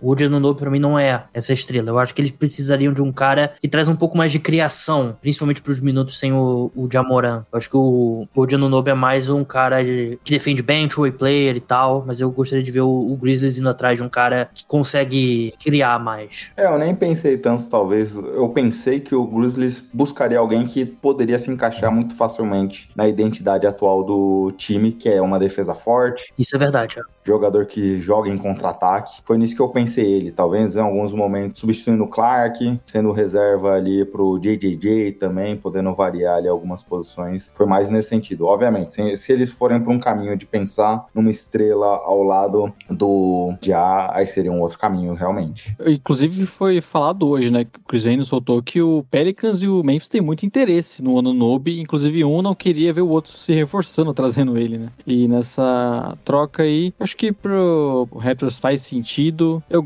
eu entendo que o valor do Taibo hoje é baixo e talvez ele seja um jogador para franquias que estão é, pensando em tancar, dar mais espaço, mas eu não sei se o Raptors essa franquia, né? Porque como a gente citou, tem alguns jogadores para posição ali, até um pouco parecidos com o Tybor. E pro, Grizz, pro Grizzlies, acho que o Anunobi seria um, um jogador que contribuiria bastante e é, encaixa bem no, no quinteto titular ali deles. Com certeza seria uma a grande troca. Eles acabariam que não perderiam grande, grandes ativos, assim. Eu acho que eu, eu, eu vejo essa troca acontecendo, talvez no, como o Gabriel falou, não sei se o Sixers se meteria nisso aí. É, a gente pode até substituir o Tybal por. Dylan Brooks. Não. eu pensei num, numa situação mais humilde, Léo, pelo Daniel House, mas obviamente não é o foco aqui. Qual o time que você acredita que tem que se movimentar nessa trade deadline? Bom, eu acredito que tem vários times aí buscando é, fazer algumas movimentações, é como a gente falou, compradores, vendedores. Eu já tinha citado o Knicks, mas para colocar outra aqui na, na parada, eu acho que o Suns é um time que vai buscar se movimentar. Óbvio, aí o Suns é um pouco diferente do que eu falei, por exemplo, o Knicks, porque eles acabam estão, estão mais engessados. É um time que não é tão simples assim buscar uma grande troca. O Knicks até tem mais ativos em questões de picks, por exemplo, mas o Suns tem a questão do Crowder, que não joga na temporada e não vai voltar pro time, então é um jogador que você precisa trocar. E eles estão ali basicamente na, nas, suas, nas suas últimas forças, né? Porque o Chris Paul claramente está numa temporada abaixo, o time sofreu demais com lesões durante todo o ano é, com o próprio Devin Booker, o Chris Paul também fora, o Ken Johnson voltou agora. A gente vê que o elenco completo, ele, ele é capaz de chegar em playoffs e brigar. A conferência não tem um grande bicho papão, então eu acho que o Suns é um time pra gente ficar de olho, porque além dessa troca do Crowder, né, pode acabar envolvendo ele para trazer algumas outras peças. Eu acho que eles não teriam medo de envolver escolhas futuras para trocas para melhorar esse time. Inclusive, eu não acho, por exemplo, que o, o Aiton, a gente já viu isso lá atrás, né, pela questão da renovação, mas eu acho que, não sei se o Eiton ali tão querido na franquia. Então eu vejo possivelmente também não, não descartaria uma troca mais ousada assim em relação ao Eiton, mas a princípio é um time que deve buscar recompor esse elenco, buscar algumas peças para melhorar. Eles necessitam de ter todas as forças possíveis nesses anos, porque não é garantia que daqui a algumas temporadas o time vai, tá, vai estar tão forte ainda. Né? Se eu tivesse que apostar, eu diria que o Chris Paul não tá no elenco do Suns na próxima temporada, nem o Eiton. O clima é muito estranho, né, do, do Aiton com, com a franquia como um todo, né, não só com o técnico, né, com o Williams. Acho que a gente vai ver um, um reboot do Suns. Eu não sei se eles vão ser compradores agora. Eu acho que eventualmente vão trocar o, o, Crowder mesmo, né? Isso a gente tá falando há séculos, né? E eu mantenho a minha posição de que o Jay Crowder é o pior jogador na história da NBA que exigiu uma troca e fez greve por trocada. Mas eu acho que a gente não vai ter, não vai ver Aiton, não vai ver Chris Paul e vai ver uma nova fase, assim, construção ao redor do Devin Booker, que para mim fez mais do que suficiente para se firmar como um dos melhores, um dos 10 melhores jogadores da NBA, uma verdadeira superestrela, jovem ainda, 26 anos, mas acho que a gente vai ver o Suns indo para uma nova fase na próxima temporada e provavelmente vão ter que pagar para se livrar do Chris Paul, né? Por isso que eu acho até mais um motivo para eles não fazerem alguma troca que eles tenham que colocar escolhas nesse momento. Sobre o Suns, eu acho difícil de projetar porque eles estão toda na situação de venda do time. Ainda não se concretizou todo o processo de venda, a gente acho que até comentou isso semana passada por cima. Hoje, para uma troca acontecer, precisa ter, obviamente, o acordo do, ou do time do time que tá trocando, o general manager que vai organizar toda a troca, passar um valor que, se eu não me engano, são 8 milhões de dólares, o valor dos contratos, é, precisa ter o de acordo do dono atual, mesmo ele estando proibido de estar no dia a dia da equipe, como está em processo de venda, ele precisaria dar o de acordo nessa troca, além do dono novo também dar o de acordo dessa troca. Então acho que é uma burocracia muito grande para a gente ver esse time se movimentando aqui em uma semana. Obviamente que pode acontecer, mas que nem o Gabriel comentou, se a gente fosse ver uma troca pensando no Suns, eu imaginaria isso acontecendo mais pro meio da temporada. Obviamente pensando em Aiton, alguma coisa nesse sentido. Obviamente que acho que a questão do Jack Crowder vai ser solucionada nessa trade aqui, porque o jogador é expirante, simplesmente não faz sentido ficar nessa situação. Mas acho que a partir daí, nada de novo será feito pelo Suns. Acho que a troca do Crowder acontecerá e só que o Suns empurra com a barriga aqui essa temporada. Obviamente, uma temporada se for, caminha para ser frustrante pelo nível que o Booker vem jogando, mas a gente até falou aqui, é um dos times mais azarados da liga no momento. Mas, obviamente, não estou muito confiante com grandes movimentações do Suns Suns nesse momento. Inclusive aqui temos o. É raro, hein, Gui?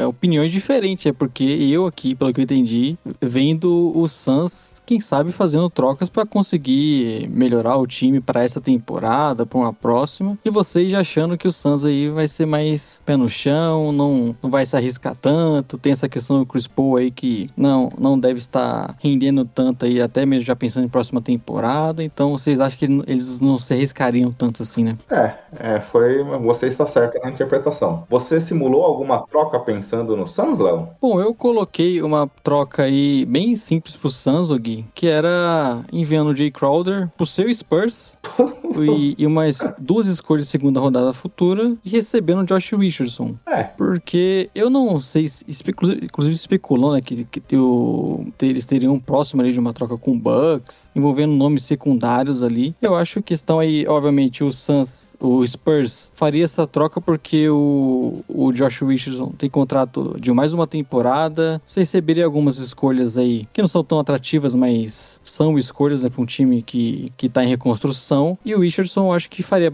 bem mais sentido nesse Suns. Eu gosto do, do jogador ali para vir do banco. Eles, a gente já citou, né, o Suns na temporada, eles têm problemas nessa questão de rotação. É um time que se teve muitos lesionados. Então, como eu acho que o time tende a tentar melhorar um pouco, eu acho que seria uma boa troca. Mas essa aqui eu confesso que eu nem ia citar se você não perguntasse, Gui. É, eu achei que assim como o Gabs fez, se ele pensou num time que precisa trocar, era naturalmente que a gente pensaria uma troca pro time. Não sei você, Gabriel. Só que o clima tá ficando pesado de novo aqui no podcast. não briguem. Eu só não acho que o Jay Crowder faz sentido pra um time que tá tancando. Eu acho que talvez o que o Léo quis pensar, tá te defendendo aqui, Léo, é um inspirante, né? Sim, inspirante. Os Spurs mandam um contrato de mais longo prazo, recebe escolhas e pega um jogador que pode dar até para os Spurs envolver numa terceira troca aí. Quando eu fiz a troca do. até me explicando, quando eu fiz a troca do Danny Green, não era nem pensando ali. Eu confesso que fiz ao vivo aqui enquanto a gente discutia. Uh, você falava do Idiano Nobe. Eu falei, putz, não faz sentido o Raptors receber o Danny Green. Eu fiz uma terceira movimentação, que daria até para ser o caso aqui. Os Spurs tentar barganhar o Jared Crowder no mercado, que se essa troca acontecesse, era o que eu acho que aconteceria. Justo. Justo. Bem, Léo, então eu vou falar de um time aqui que eu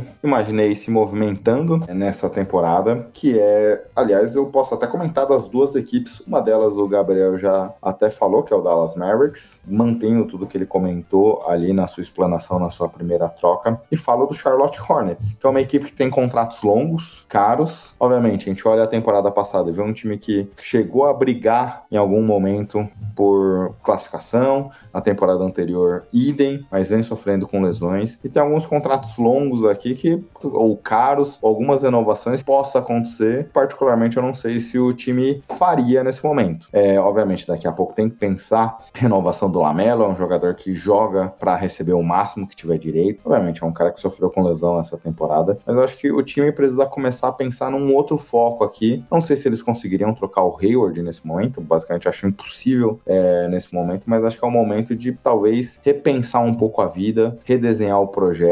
Obviamente, aproveitar que terão uma boa escolha esse ano, tudo indica que terá uma boa escolha. Pensar em algumas ações para o futuro, porque esse time basicamente não deu liga. Não sei o que você acha, Gabs, do Charlotte Hornets. É, esse é um time que, sim, qualquer jogador que não se chama Lamelo Ball e o Williams, né, deveria ser trocável, né? E é um time que também tem que lutar ali. Assim, a gente tem basicamente nesse momento Pistons, Rockets, Spurs e Hornets, né, lutando por uma vaga no top 3, né? Que não importa, um ou três são chances de primeira escolha e top 4 são iguais, né? O Hornets tem que fazer força para entrar e de repente dar aquele miguezinho ali depois do All-Star, pô, Lamelo, teu joelho tá doendo, né? Tira, tira uns dois mesezinhos aí pra, pra se recuperar e tal. Todo mundo que não se chama Lamelo Ball e o, o Mark Williams tem que ser trocável aqui. E tem, acho que, uns caras interessantes, né? Acho que Rozier, o Gordon Hayward, os 10 jogos que ele vai te dar vão ser 10 bons jogos e tal. Basicamente isso. É, o Hornets é um desses também que eu imagino fazendo a troca, como o Raptors a gente citou lá atrás, né? Sendo vendedor e aí a fim de trocar todos esses veteranos possíveis. O, como você citou, o Gordon Hayward dificilmente vai ser trocado, ele tem algum valor hoje, mas Rozier, eu acho que é um cara que vem produzindo bem, vem tendo boas temporadas no time, renovou o contrato recentemente até, né? Lá no início da, do ano passado.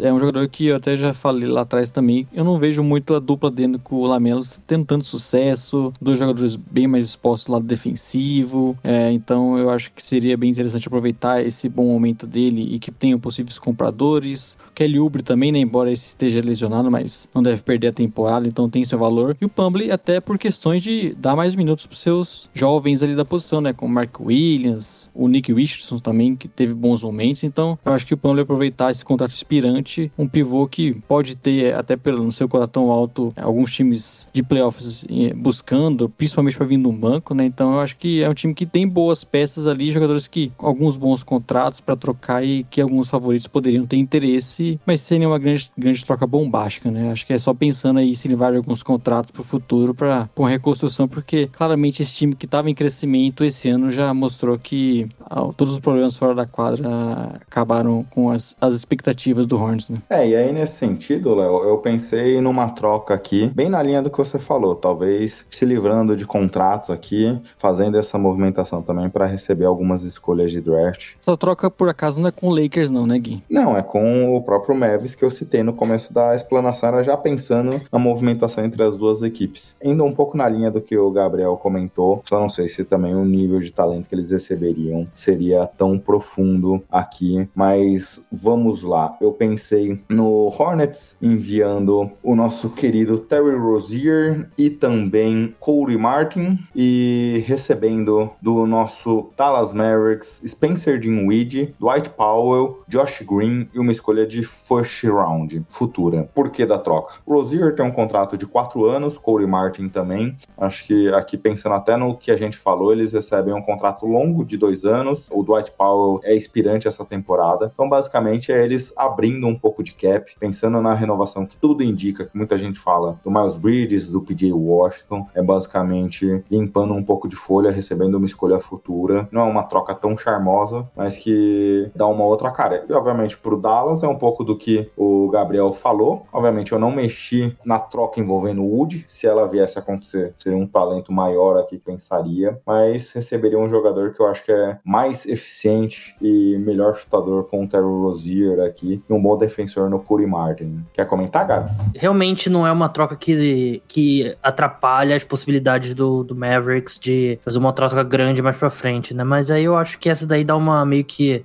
De voltar a usar a expressão, acho que dá meio que arrumada as cadeiras do, do Titanic, né? Não acho que muda muita coisa. Quem que você botou de guarda do Mavericks indo pra, pro, pro Hornets? O Spencer Dinwiddie. A troca foi nesse sentido porque, particularmente, eu não acho que com os talentos que o Mavericks tem aqui, eles conseguiriam tá, um Siakam, como você citou. Mas assim, mu- muda muito de Dinwiddie pro, pro Rozier? Eu acho que o Rozier é um jogador muito mais seguro nas bolas de três, obviamente. É um cara que demanda um, um pouco mais a bola, mas eu acho que ele é muito mais seguro aqui em termos de eficiência, pensando no Rozier. E eu tô pensando no Mavericks também, talvez desesperado no mercado e tentando fazer alguma ação em algum cenário de troca. Léo, você acha que tem muita diferença do Rozier pro, pro Dinwiddie? Não. Ó, eu vou ser sincero com você, viu? Eu, o Rozier é um cara que eu falei, tem bons momentos, mas eu tenho muitas restrições em relação a ele, o estilo de jogo, né? Um cara, um jogador que gosta de arremessar muito, muitos arremessos precipitados, é pequeno, né? Não acho que melhoraria tanto aí, não sei se o Dallas faria uma troca por ele. Ainda mais que, como o Gabriel citou, talvez até o Rozier seja melhor individualmente que o Dinwiddie e tudo mais, só não sei se melhoraria tanto o time, assim, você fazer essa troca, ainda perde uma escolha futura. Essa aí, viu, Gui? Eu não vou, eu vou estar com o Gabriel nessa, não vou, vou te apoiar, não.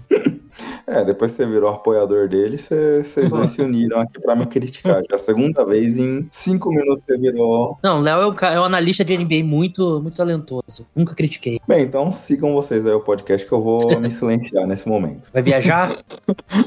Ih, pior, pior que ele vai, viu? claro, pô, isso é óbvio. E acho que ele levou a sério, hein? Ih, rapaz. Clima tenso entre os brothers. Vai pro próximo time, não eram dois times que a gente citaria, Léo? Não, mas estou os dois times já, cara dos esportes. Eu já citei meus dois. Já era o Mavericks e o, e o Raptors. Pode emendar o seu segundo time. O segundo time que eu traria, eu pensei em trazer os Knicks, que a gente comentou aqui por cima, um pouco sobre eles, mas vou olhar para outro time, que é o Sacramento Kings. Gosto. Não é, não acho que necessariamente o time necessite de algum grande ajuste, algo nesse sentido, mas é um time que se vê numa posição muito interessante nesse momento, terceira posição da Conferência Oeste, como a gente comentou mais cedo, e até por conta disso, é um time que eu acho que tem tudo para estar no mercado como um comprador. Obviamente, existem alguns contratos ali que talvez tenham alguma dificuldade de trocas, mas eles são os times que eu até conversava com o Lauro essa semana, Léo. É um time que já trocou a escolha pelo Kevin Huerter. Talvez será que eles queiram envolver outras escolhas futuras, mas acho que o planejamento aqui do que eles vêm fazendo nesse último ciclo é bem interessante aqui. Acho que eles estão se colocando num momento bacana para tentar usar a pensar em algo além do que eles tão- estão nesse momento. A gente elogiou bastante aqui todo o trabalho do Monte McNair. A gente comentava que o grande problema é ele em, em relação à manutenção do Luke Walton, que parecia parecia até ser um pedido do dono. Agora, com um novo treinador e com a base que ele tinha conseguido, é um time que eu acho que está a um passo de algumas movimentações de ter sucesso aqui nessa temporada. Então, por isso que eu penso no time fazendo alguma movimentação para tentar melhorar ainda mais esse elenco. É, e a conferência tá aberta, né? Eles são terceiro colocado hoje, então é, é difícil imaginar o que, que eles mudariam, né? Sem mudar a estrutura do time, se fariam grandes trocas, mas qualquer oportunidade para reforçar esse elenco, eles seria bem interessante. Tem alguns contratos que eles até poderiam trocar, né? Não sei se eles. É, o Harrison Barnes, por exemplo, que teve um início complicado, vem melhorando no último mês, foi um jogador bem mais consistente, mas contrato alto poderia, em uma caso de uma grande possibilidade, aí, ser negociado. Então, eu imagino que o Kings vai estar de olho no mercado, vai fazer talvez pequenos movimentos, né? não sei se vai ser algo tão ousado, mas até por, por estar ali no top 3 da conferência, também tudo embolado, não tem um grande um favorito destacado, eu acho que algum time desses aí no bolo pode dar o famoso all-in, né? O que nosso tanto, que nosso craque MT, né, Gui, gosta bastante. Gabs, quer comentar também? Você falou um gosto. Deixa eu aproveitar esse momento de elogio seu a minha pessoa para também te ouvir sobre Sacramento. Eu acho que o upgrade nesse time seria justamente mesmo na, na posição do Harrison Barnes, né? Que é aspirante, tem um contrato alto. Eu, eu acho o Kings um, um destino bem óbvio e que eu acharia legal pro Bogdanovich, né? Bojan Bogdanovich dá um pouquinho mais de profundidade no, no front court da equipe. Gostaria de ver. Eu, eu gosto também porque eu vou postar um TikTok sobre o Kings amanhã, então tem esse motivo. Eu tava lendo bastante sobre eles, mas eu acho que seria um bom destino pro Bogdanovich. Acho que Barnes e mais umas coisas de primeira rodada, de repente duas. Acho que daria uma. daria mais arremesso até pro time, né? O, não que o Harrison Barnes seja mal, arremessador, né? Tá arremessando 38,4% esse ano, mas o Bogdanovich tem um pouco mais volume, né? Ele, Harrison Barnes, 4,6 tentativas por jogo. Mas é, eu, eu gostaria de ver um time, assim, como você falou, né? Movimentações não grandes, movimentações médias ou pequenas, que tenha duas estrelas, né? Tem o Sabonis, tem o Darren Fox, e acho que precisa de um pouco mais, um pouco mais de corpo nesse elenco. Kings não tinha um jogador eleito pro All-Star Game já a desde. De, deixa eu recuperar essa. Marcos Cousins, provavelmente, né? Cousins, provavelmente, né? É, e lá se vai quase 10 anos. Por aí. Então faz, faz tempo que a gente não via um jogador do King sendo. Desde 2017. Então já há bastante tempo aqui. É, e ele foi trocado logo depois. Foi trocado durante o All-Star, né? É verdade. é verdade. Eu tinha pensado aqui numa troca mais singela, mas também um, com um pouco de clubismo, viu, Gabs? É, vocês, vocês dois aí estão querendo utilizar o Kings pra ser clubistas, né? Ué, o Bogdanovich vai pra algum time, pô. E se ele vai pra algum time, pode ir pro Sacramento Kings. Mas surgiu alguns boatos essa semana que o front, o front office do Pistons pensava em manter ele pra próxima temporada. Ah, isso é aquela, aquela coisa da, pra puxar uma sardinha pra NFL, né? O Bears falando, não, a gente vai draftar um quarterback, hein? Não, não, a gente não sabe se vai ficar com o Justin Fields, não. É isso. é, pode ser. Vamos ver. Mas eu tinha pensado também numa troca que o Léo já falou, do Josh Richardson, mandando o Terence Davis, Alex Lynn, basicamente só pra bater o cap, dois jogadores inspirantes aqui. Uma escolha de primeiro round protegida, futura. É, agora o Léo vai falar pra mandar o Vucevic pro Kings. Bom, mas é. O Richardson, que eu fiz algumas trocas com ele, viu, Gui? Talvez aí sim. Não sei se a gente tá sendo um pouco ousado, né? Porque vamos combinar que não, não um dos grandes nomes aí no mercado, né? É, ou, ou, quer dizer que o mercado tá tão estranho que o Josh Richardson passa a ser um dos ativos mais procurados. Mas eu fico feliz, Léo, porque se o Richardson tá sendo procurado, quer dizer que o Spurs vai ganhar em cima dele. Exato. Quer ir pro seu próximo time, Léo? Aqui para comentar pra gente? Quem você acredita que vai se movimentar? Além do Knicks que eu tinha guardado para ser o segundo, eu pensei um que a gente passou um pouco já, que é o Dallas. Porque é esse time aí que tá desesperado, né, para trazer mais talento. Não, mas aí o Gabi já falou do Dallas. Você vai trazer time repetido aqui? Não, tem que falar, ué. Eu escolhi. Não, só comentando, né, que ele teria escolhido. Respeita meu apoiador, por favor. É o, o Dallas, porque eles necessitam de trazer esse outro jogador aí para o lado do, do Doncic, é, de, de buscar melhorar o elenco, né? Inclusive, você até a notícia que foi bem engraçada essa semana, que a notícia era que, tirando o Doncic, o Dallas estava disposto a oferecer qualquer jogador para trazer uma outra estrela, né? E aí você vai ver as stats do time, o Doncic jogando sozinho, não tem nenhum, nenhum cara que vem jogando em um alto nível, mas é com certeza um time que faria alguma loucura futuro aí nessa deadline, trocaria escolhas futuras, é, envolveria outros jogadores, contratos altos que eles têm, né? Que a gente cansa de falar aqui que o Dallas adoraria se livrar. Inclusive uma troca aí que eu especulei aqui pro Dallas envolve o seu Spurs. Vocês são clubistas e eu aqui, segunda vez, movimentando o seu time, Gui. Não sei se você vai gostar, até porque essa troca, eu já te adianto, vai trazer o Bertans de volta para San Antonio, mas seria Bertans, Josh Green, escolha, é, primeira, é, escolha de primeira rodada de, do Dallas de 2024 e 2026, em troca do Richardson, que é o, o jogador mais comentado hoje aqui, e do Pottle, um pivô. Porra, Leonardo, tá mandando duas escolhas de primeiro round que os Spurs falam que trocariam pelo Potter para absorver esse contrato do Bertans de três anos. Ah, mas aí o Spurs diz que escolhe duas, né? No, não sei se o Potter tá valendo tanto hoje assim no mercado. Não, mas só o Bertans já vale essas duas escolhas aí, basicamente. É, o Jacoporo, eu fico um pouco assim, não entendo a fascinação pelo, por ele. Acho ele um bom pivô, mas ele tem, já foi especulado em todos os times que são contenders. Eu, eu não entendo a fascinação por ele. E, inclusive, a fascinação do Spurs, né? Porque se ele não. Assim, o Gabi citou, né? Todos os times especularam ele e provavelmente se ele não foi trocado é porque o Spurs viu um valor muito alto, como o Gui falou, né? É. De, da especulação ser 12 escolhas de primeira rodada no jogador que é, eu gosto bastante, acho que ajudaria bem o Dallas defensivamente. É um bom passador para sua posição. Eu gosto até bem mais dele, da, da parceria com o Doncic, do que o Christian Wood. Embora nessa troca eu, eu mantenha o Christian Wood no time, né? Mas é um jogador que eu não sei se tá valendo tudo isso, até porque é um inspirante, né? E é outro, outro inspirante que viria pro Dallas aí para eles renovarem o contrato. Eu entenderia a troca se fosse o Dwight Powell, por exemplo. Você mandar um inspirante por outro inspirante, aí eu acho ok ali essa movimentação. Mas o Bertans, acho que o Bertans aí- por si só já vale algumas escolhas aí. Mas tem também, Gui, o Bertans de volta, né? Você tem que pensar, o bom filho a casa torna. Lembra que você Cara. ficou chateado quando o Bertans saiu do Spurs, foi pro Wizards, teve aquela grande temporada? Não, não fiquei não. Se eu tivesse um time com Bertans e McDermott junto, Léo, eu me mataria no dia seguinte. Se você que torce pro meu mal, deseja essa troca então, viu? Bem, pessoal, a gente falou de muitas trocas aqui, não falamos do Lakers, só pra aproveitar aqui o hype em cima do time, a gente fechando os temas das trocas. Você acha, Gabs, que o Lakers de fato não vai... Obviamente, não é a questão agora se deve se movimentar, mas é se conseguiria se movimentar dados os talentos. Você acha que o Lakers não se movimentaria? Não sei, eu sinceramente eu acho que o Lakers tá meio travado nesse momento, né? Porque o Anthony Davis voltou, né? O Anthony Davis já voltou, né? Sim. Não sei, você olha agora pra classificação. porque Eles estão em 13 terceiro, né? Mas pro play-in estão dois jogos atrás só, né? Estão jogando nesse momento aqui agora. E você tem, não tem uma troca aqui no disponível que você vai subir, sei lá, cinco posições aqui na tabela. Eu pensei em uma aqui, que, que obviamente não vai acontecer, porque o Popovich nunca deixaria os Spurs ajudarem o Lakers nesse momento. É, mas era basicamente o Patrick Beverly, mais uma first pelo Jacob Porter e o, o Romeo Langford. É, mas eu não acho que eles iam querer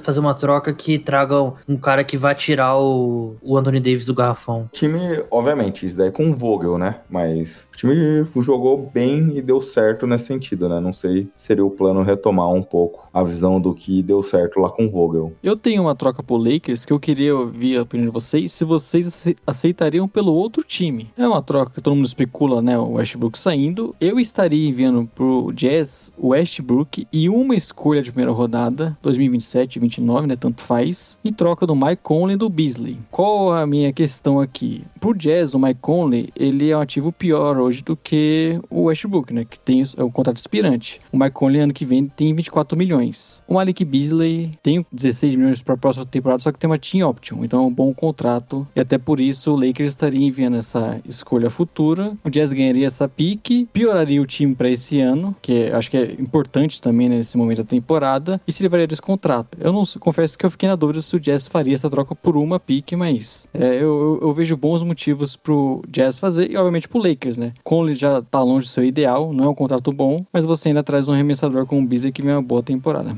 Quer comentar, Gabs? É, o Beasley eu acho que seria um bom encaixe mesmo, né? O... Mas aí, você disse Westbrook e uma das escolhas, né? É o foda é Conley, né? Você. Ele é um ativo bem. Acho que não é nem um ativo, né? Um negativo. O, o Clarkson renovou com o Utah Jazz, agora eu não lembro. Não, ainda não. Então ele poderia ser trocado, né? É um cara que eu gosto também. Jogando bem nessa temporada. Mas é. é- Eu gosto do- da ideia do Beasley, sim, acho um bom arremessador. Um cara que arremessa com bastante volume também. E tem. E ele tenta muitos arremessos difíceis difíceis, né? Então, se olha o aproveitamento dele de 36,2%, acho que tem que fazer essa ressalva. Acho que não sei se a troca do, do Hachimura faz a equipe não querer fazer outra troca pequena como essa, mas eu. O Conley eu não gostaria, mas se eles conseguissem encontrar uma forma de, de trazer o Malik Beasley, eu acho que seria um bom reforço. É, acho que a troca pro Jazz faria sentido justamente por se livrar do Conley, né? É. Então acho que se, se essa troca de fato estivesse na mesa, acho que o Jazz estaria forçando para que ela fosse nesses termos e não o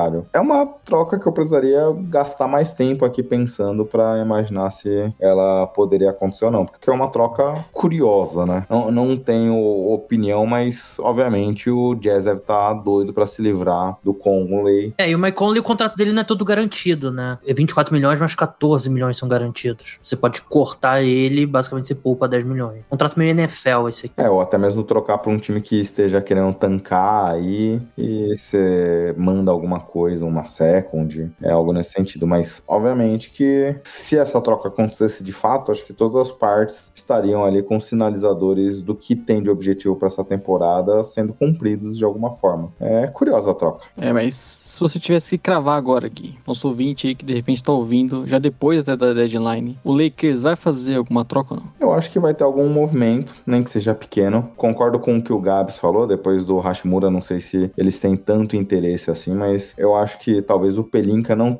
tivesse interesse em se movimentar. Quando você tem o LeBron num time nessa situação, o time precisa dar alguma resposta, porque senão no dia seguinte ao fim da trade deadline, o LeBron vem a público criticar alguém. Então, eu acho que eles vão se movimentar para pelo menos tentar alguma resposta para um dos maiores jogadores da história. E você, Gabs? É. Eu acho que eles vão acabar não fazendo nada. O objetivo deles esse ano é vai ser quando o LeBron bater o recorde, vai ficar todo mundo feliz e talvez eles consigam ali um play-in, tal, provavelmente não e vida que segue, vamos ver 2024. Eu acho que o Lakers se fizer uma troca é aquelas pequenas, envolvendo o Beverly, não vão trocar o Westbrook, não vão trocar escolhas futuras. O time já tá bem engessado, né? O LeBron já apesar de estar nesse nível é mais pro final de carreira, Anthony Davis nunca tá saudável, então eu acho que o Lakers não vai fazer uma grande movimentação. Bem, Léo, então vamos para as dicas culturais? Bora. Eu tenho uma proposta diferente hoje. Pode fazer. É uma su outra sugestão de troca, Ig? Não, não. É, poderia ser trocar você pro cara dos esportes, né? Pelo Gabs? Né, já que vocês dois estão se amando aí o podcast inteiro, poderia ser uma possibilidade. Mas aí o, o, o Gabs não vai querer pagar por isso. Não, eu teria que botar escolha no, no na troca para dar um salary dump meu. Mas é mais ou menos parecido com isso, Léo, porque obviamente esse podcast vai ao ar na semana semana que é uma das semanas mais divertidas da NBA com a trade deadline, mas é também uma semana que a gente tem no esporte, num dos carro-chefes aí do Gabs, o momento mais importante do ano. O carro-chefe. O carro-chefe com a, a, o Super Bowl aqui acontecendo no domingo, no dia 16. É dia 12 dia 12. E, obviamente, esse podcast estará na porta do Super Bowl. Então, Gabs, qual a programação, considerando que esse podcast vai ao ar na segunda, para toda semana de cobertura pré e pós Super Bowl? E aí, acho que essa seria a nossa recomendação final, Léo. Não sei o que você acha. Isso. Se você estiver escutando na segunda-feira, dia 6, né? Vai ao ar esse programa. Já tem um podcast postado que eu e o Gabriel Golim, né? Youtuber mais famoso de NFL e comentarista do, da Rede TV, a gente fez um draft draft com jogadores dos dois elencos, né? Uma... Você fez isso ano passado já, né? É, uma, é o quarto ano que a gente faz, né? Já virou tradição, a gente sempre faz. E é uma, é uma forma lúdica da gente falar de vários jogadores da equipe. Ah, Patrick Mahomes, Jalen Hurts, Patrick Mahomes, Jalen Hurts, Travis Kelsey, E.J. Brown, a gente vai, vai fundo, né? Foram 11 jogadores que cada um escolheram. É, Terça-feira tem um programa exclusivo para apoiador que o Léo vai poder escutar. Quarta-feira tem um preview do Super Bowl, que eu não, não defini com quem ainda vai ser. Pretendo convidar o Felipe Lawrence, quarterback, mas nunca se sabe se ele. Se não for ele, é porque ele recusou o convite. Normalmente ele não recusa. Aí, domingo, logo depois do Super Bowl, vou gravar o podcast com a minha análise do jogo. E. Léo, o que, que aconteceu pro seu time não estar tá aqui? No... A gente tá falando do 49ers agora, né? É, que tristeza, né, cara? Você poderia torcer pro Colts como o Guilherme, né? E ele está fazendo terceira rodada de entrevista pra head coach no momento. Bem, pelo menos não vai ser o Jeff Saturday, então. Será que não? Já saiu reportes falando que não. Deixa o homem trabalhar. O imediatismo tá acabando com a NFL. Eu acho que devia renovar. é, essa não renovação, é para variar, você odeia Indianapolis Colts como quem grupo diga. de, dos Colts debate constantemente por que, que o Gabriel, o cara do Martins, odeia Há a quem diga mesmo. dos Colts. Mas só de não ter essa contratação já, já é como se fosse um título pra franquia. Eu gostaria muito, ficaria feliz. E infelizmente o Fortnite não chegou. Até falei com o Gabriel no domingo, Gui. Tava tenso pro jogo. Eu cogitei não assistir. E no final era melhor não ter assistido também, né? Porque a desgraça aconteceu logo de início. Mas fico feliz aí que vamos ter ou o segundo título do, do nosso querido Mahomes ou o Eagles. Philadelphia, que eu gosto bastante também, sendo campeão novamente com o Hurts, que há um ano atrás o senhor Guilherme criticava em uma liga que a gente tem. E aí hoje tá no Super Bowl, sendo titular. E eu tô aonde? Tô aqui com você, Léo. Eu, como torcedor dos Giants, eu sou, o- dessa semana, seria o maior torcedor do Kansas City Chiefs que existe. Estarei lá fazendo o Tomahawk, né, antes do jogo, camisa, tudo, gritando, pô, até TikTok com o Jackson Mahomes, se ele quiser eu faço. Tô 100% fechado com o Kansas City Chiefs. Seu, é, seu palpite é Chiefs, então? Ou, você- ou você não, ou você não pode revelar isso ainda? Não, eu, eu não formalizei ainda o palpite. Pra ser sincero, não, não defini ainda, né? Vocês sabem minha estratégia, né? Dar um palpite diferente em cada lugar.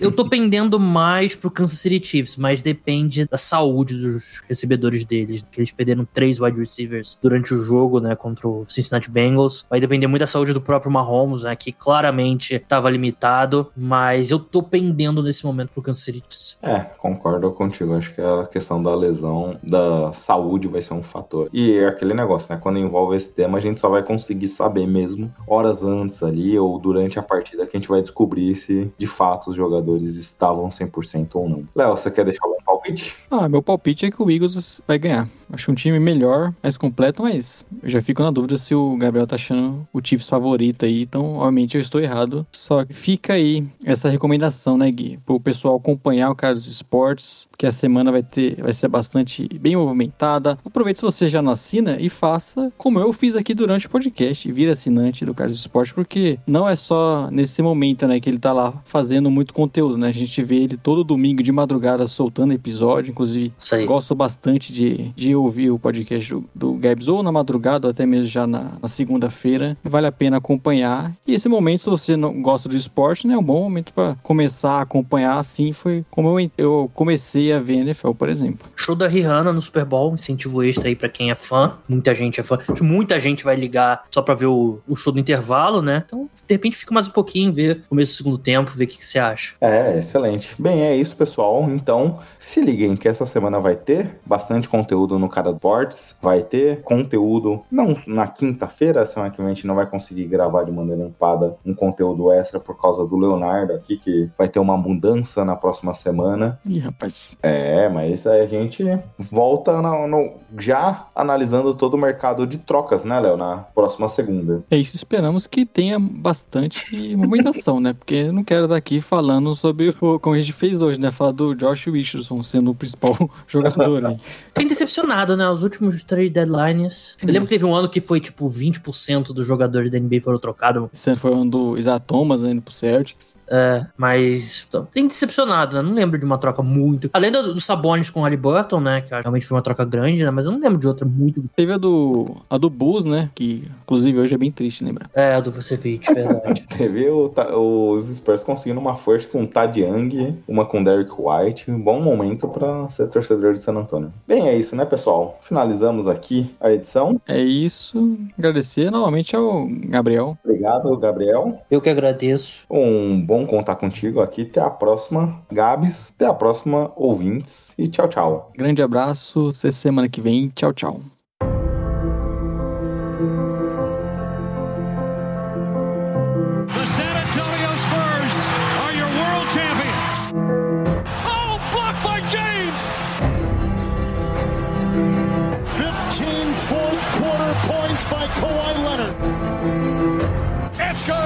Durant from downtown.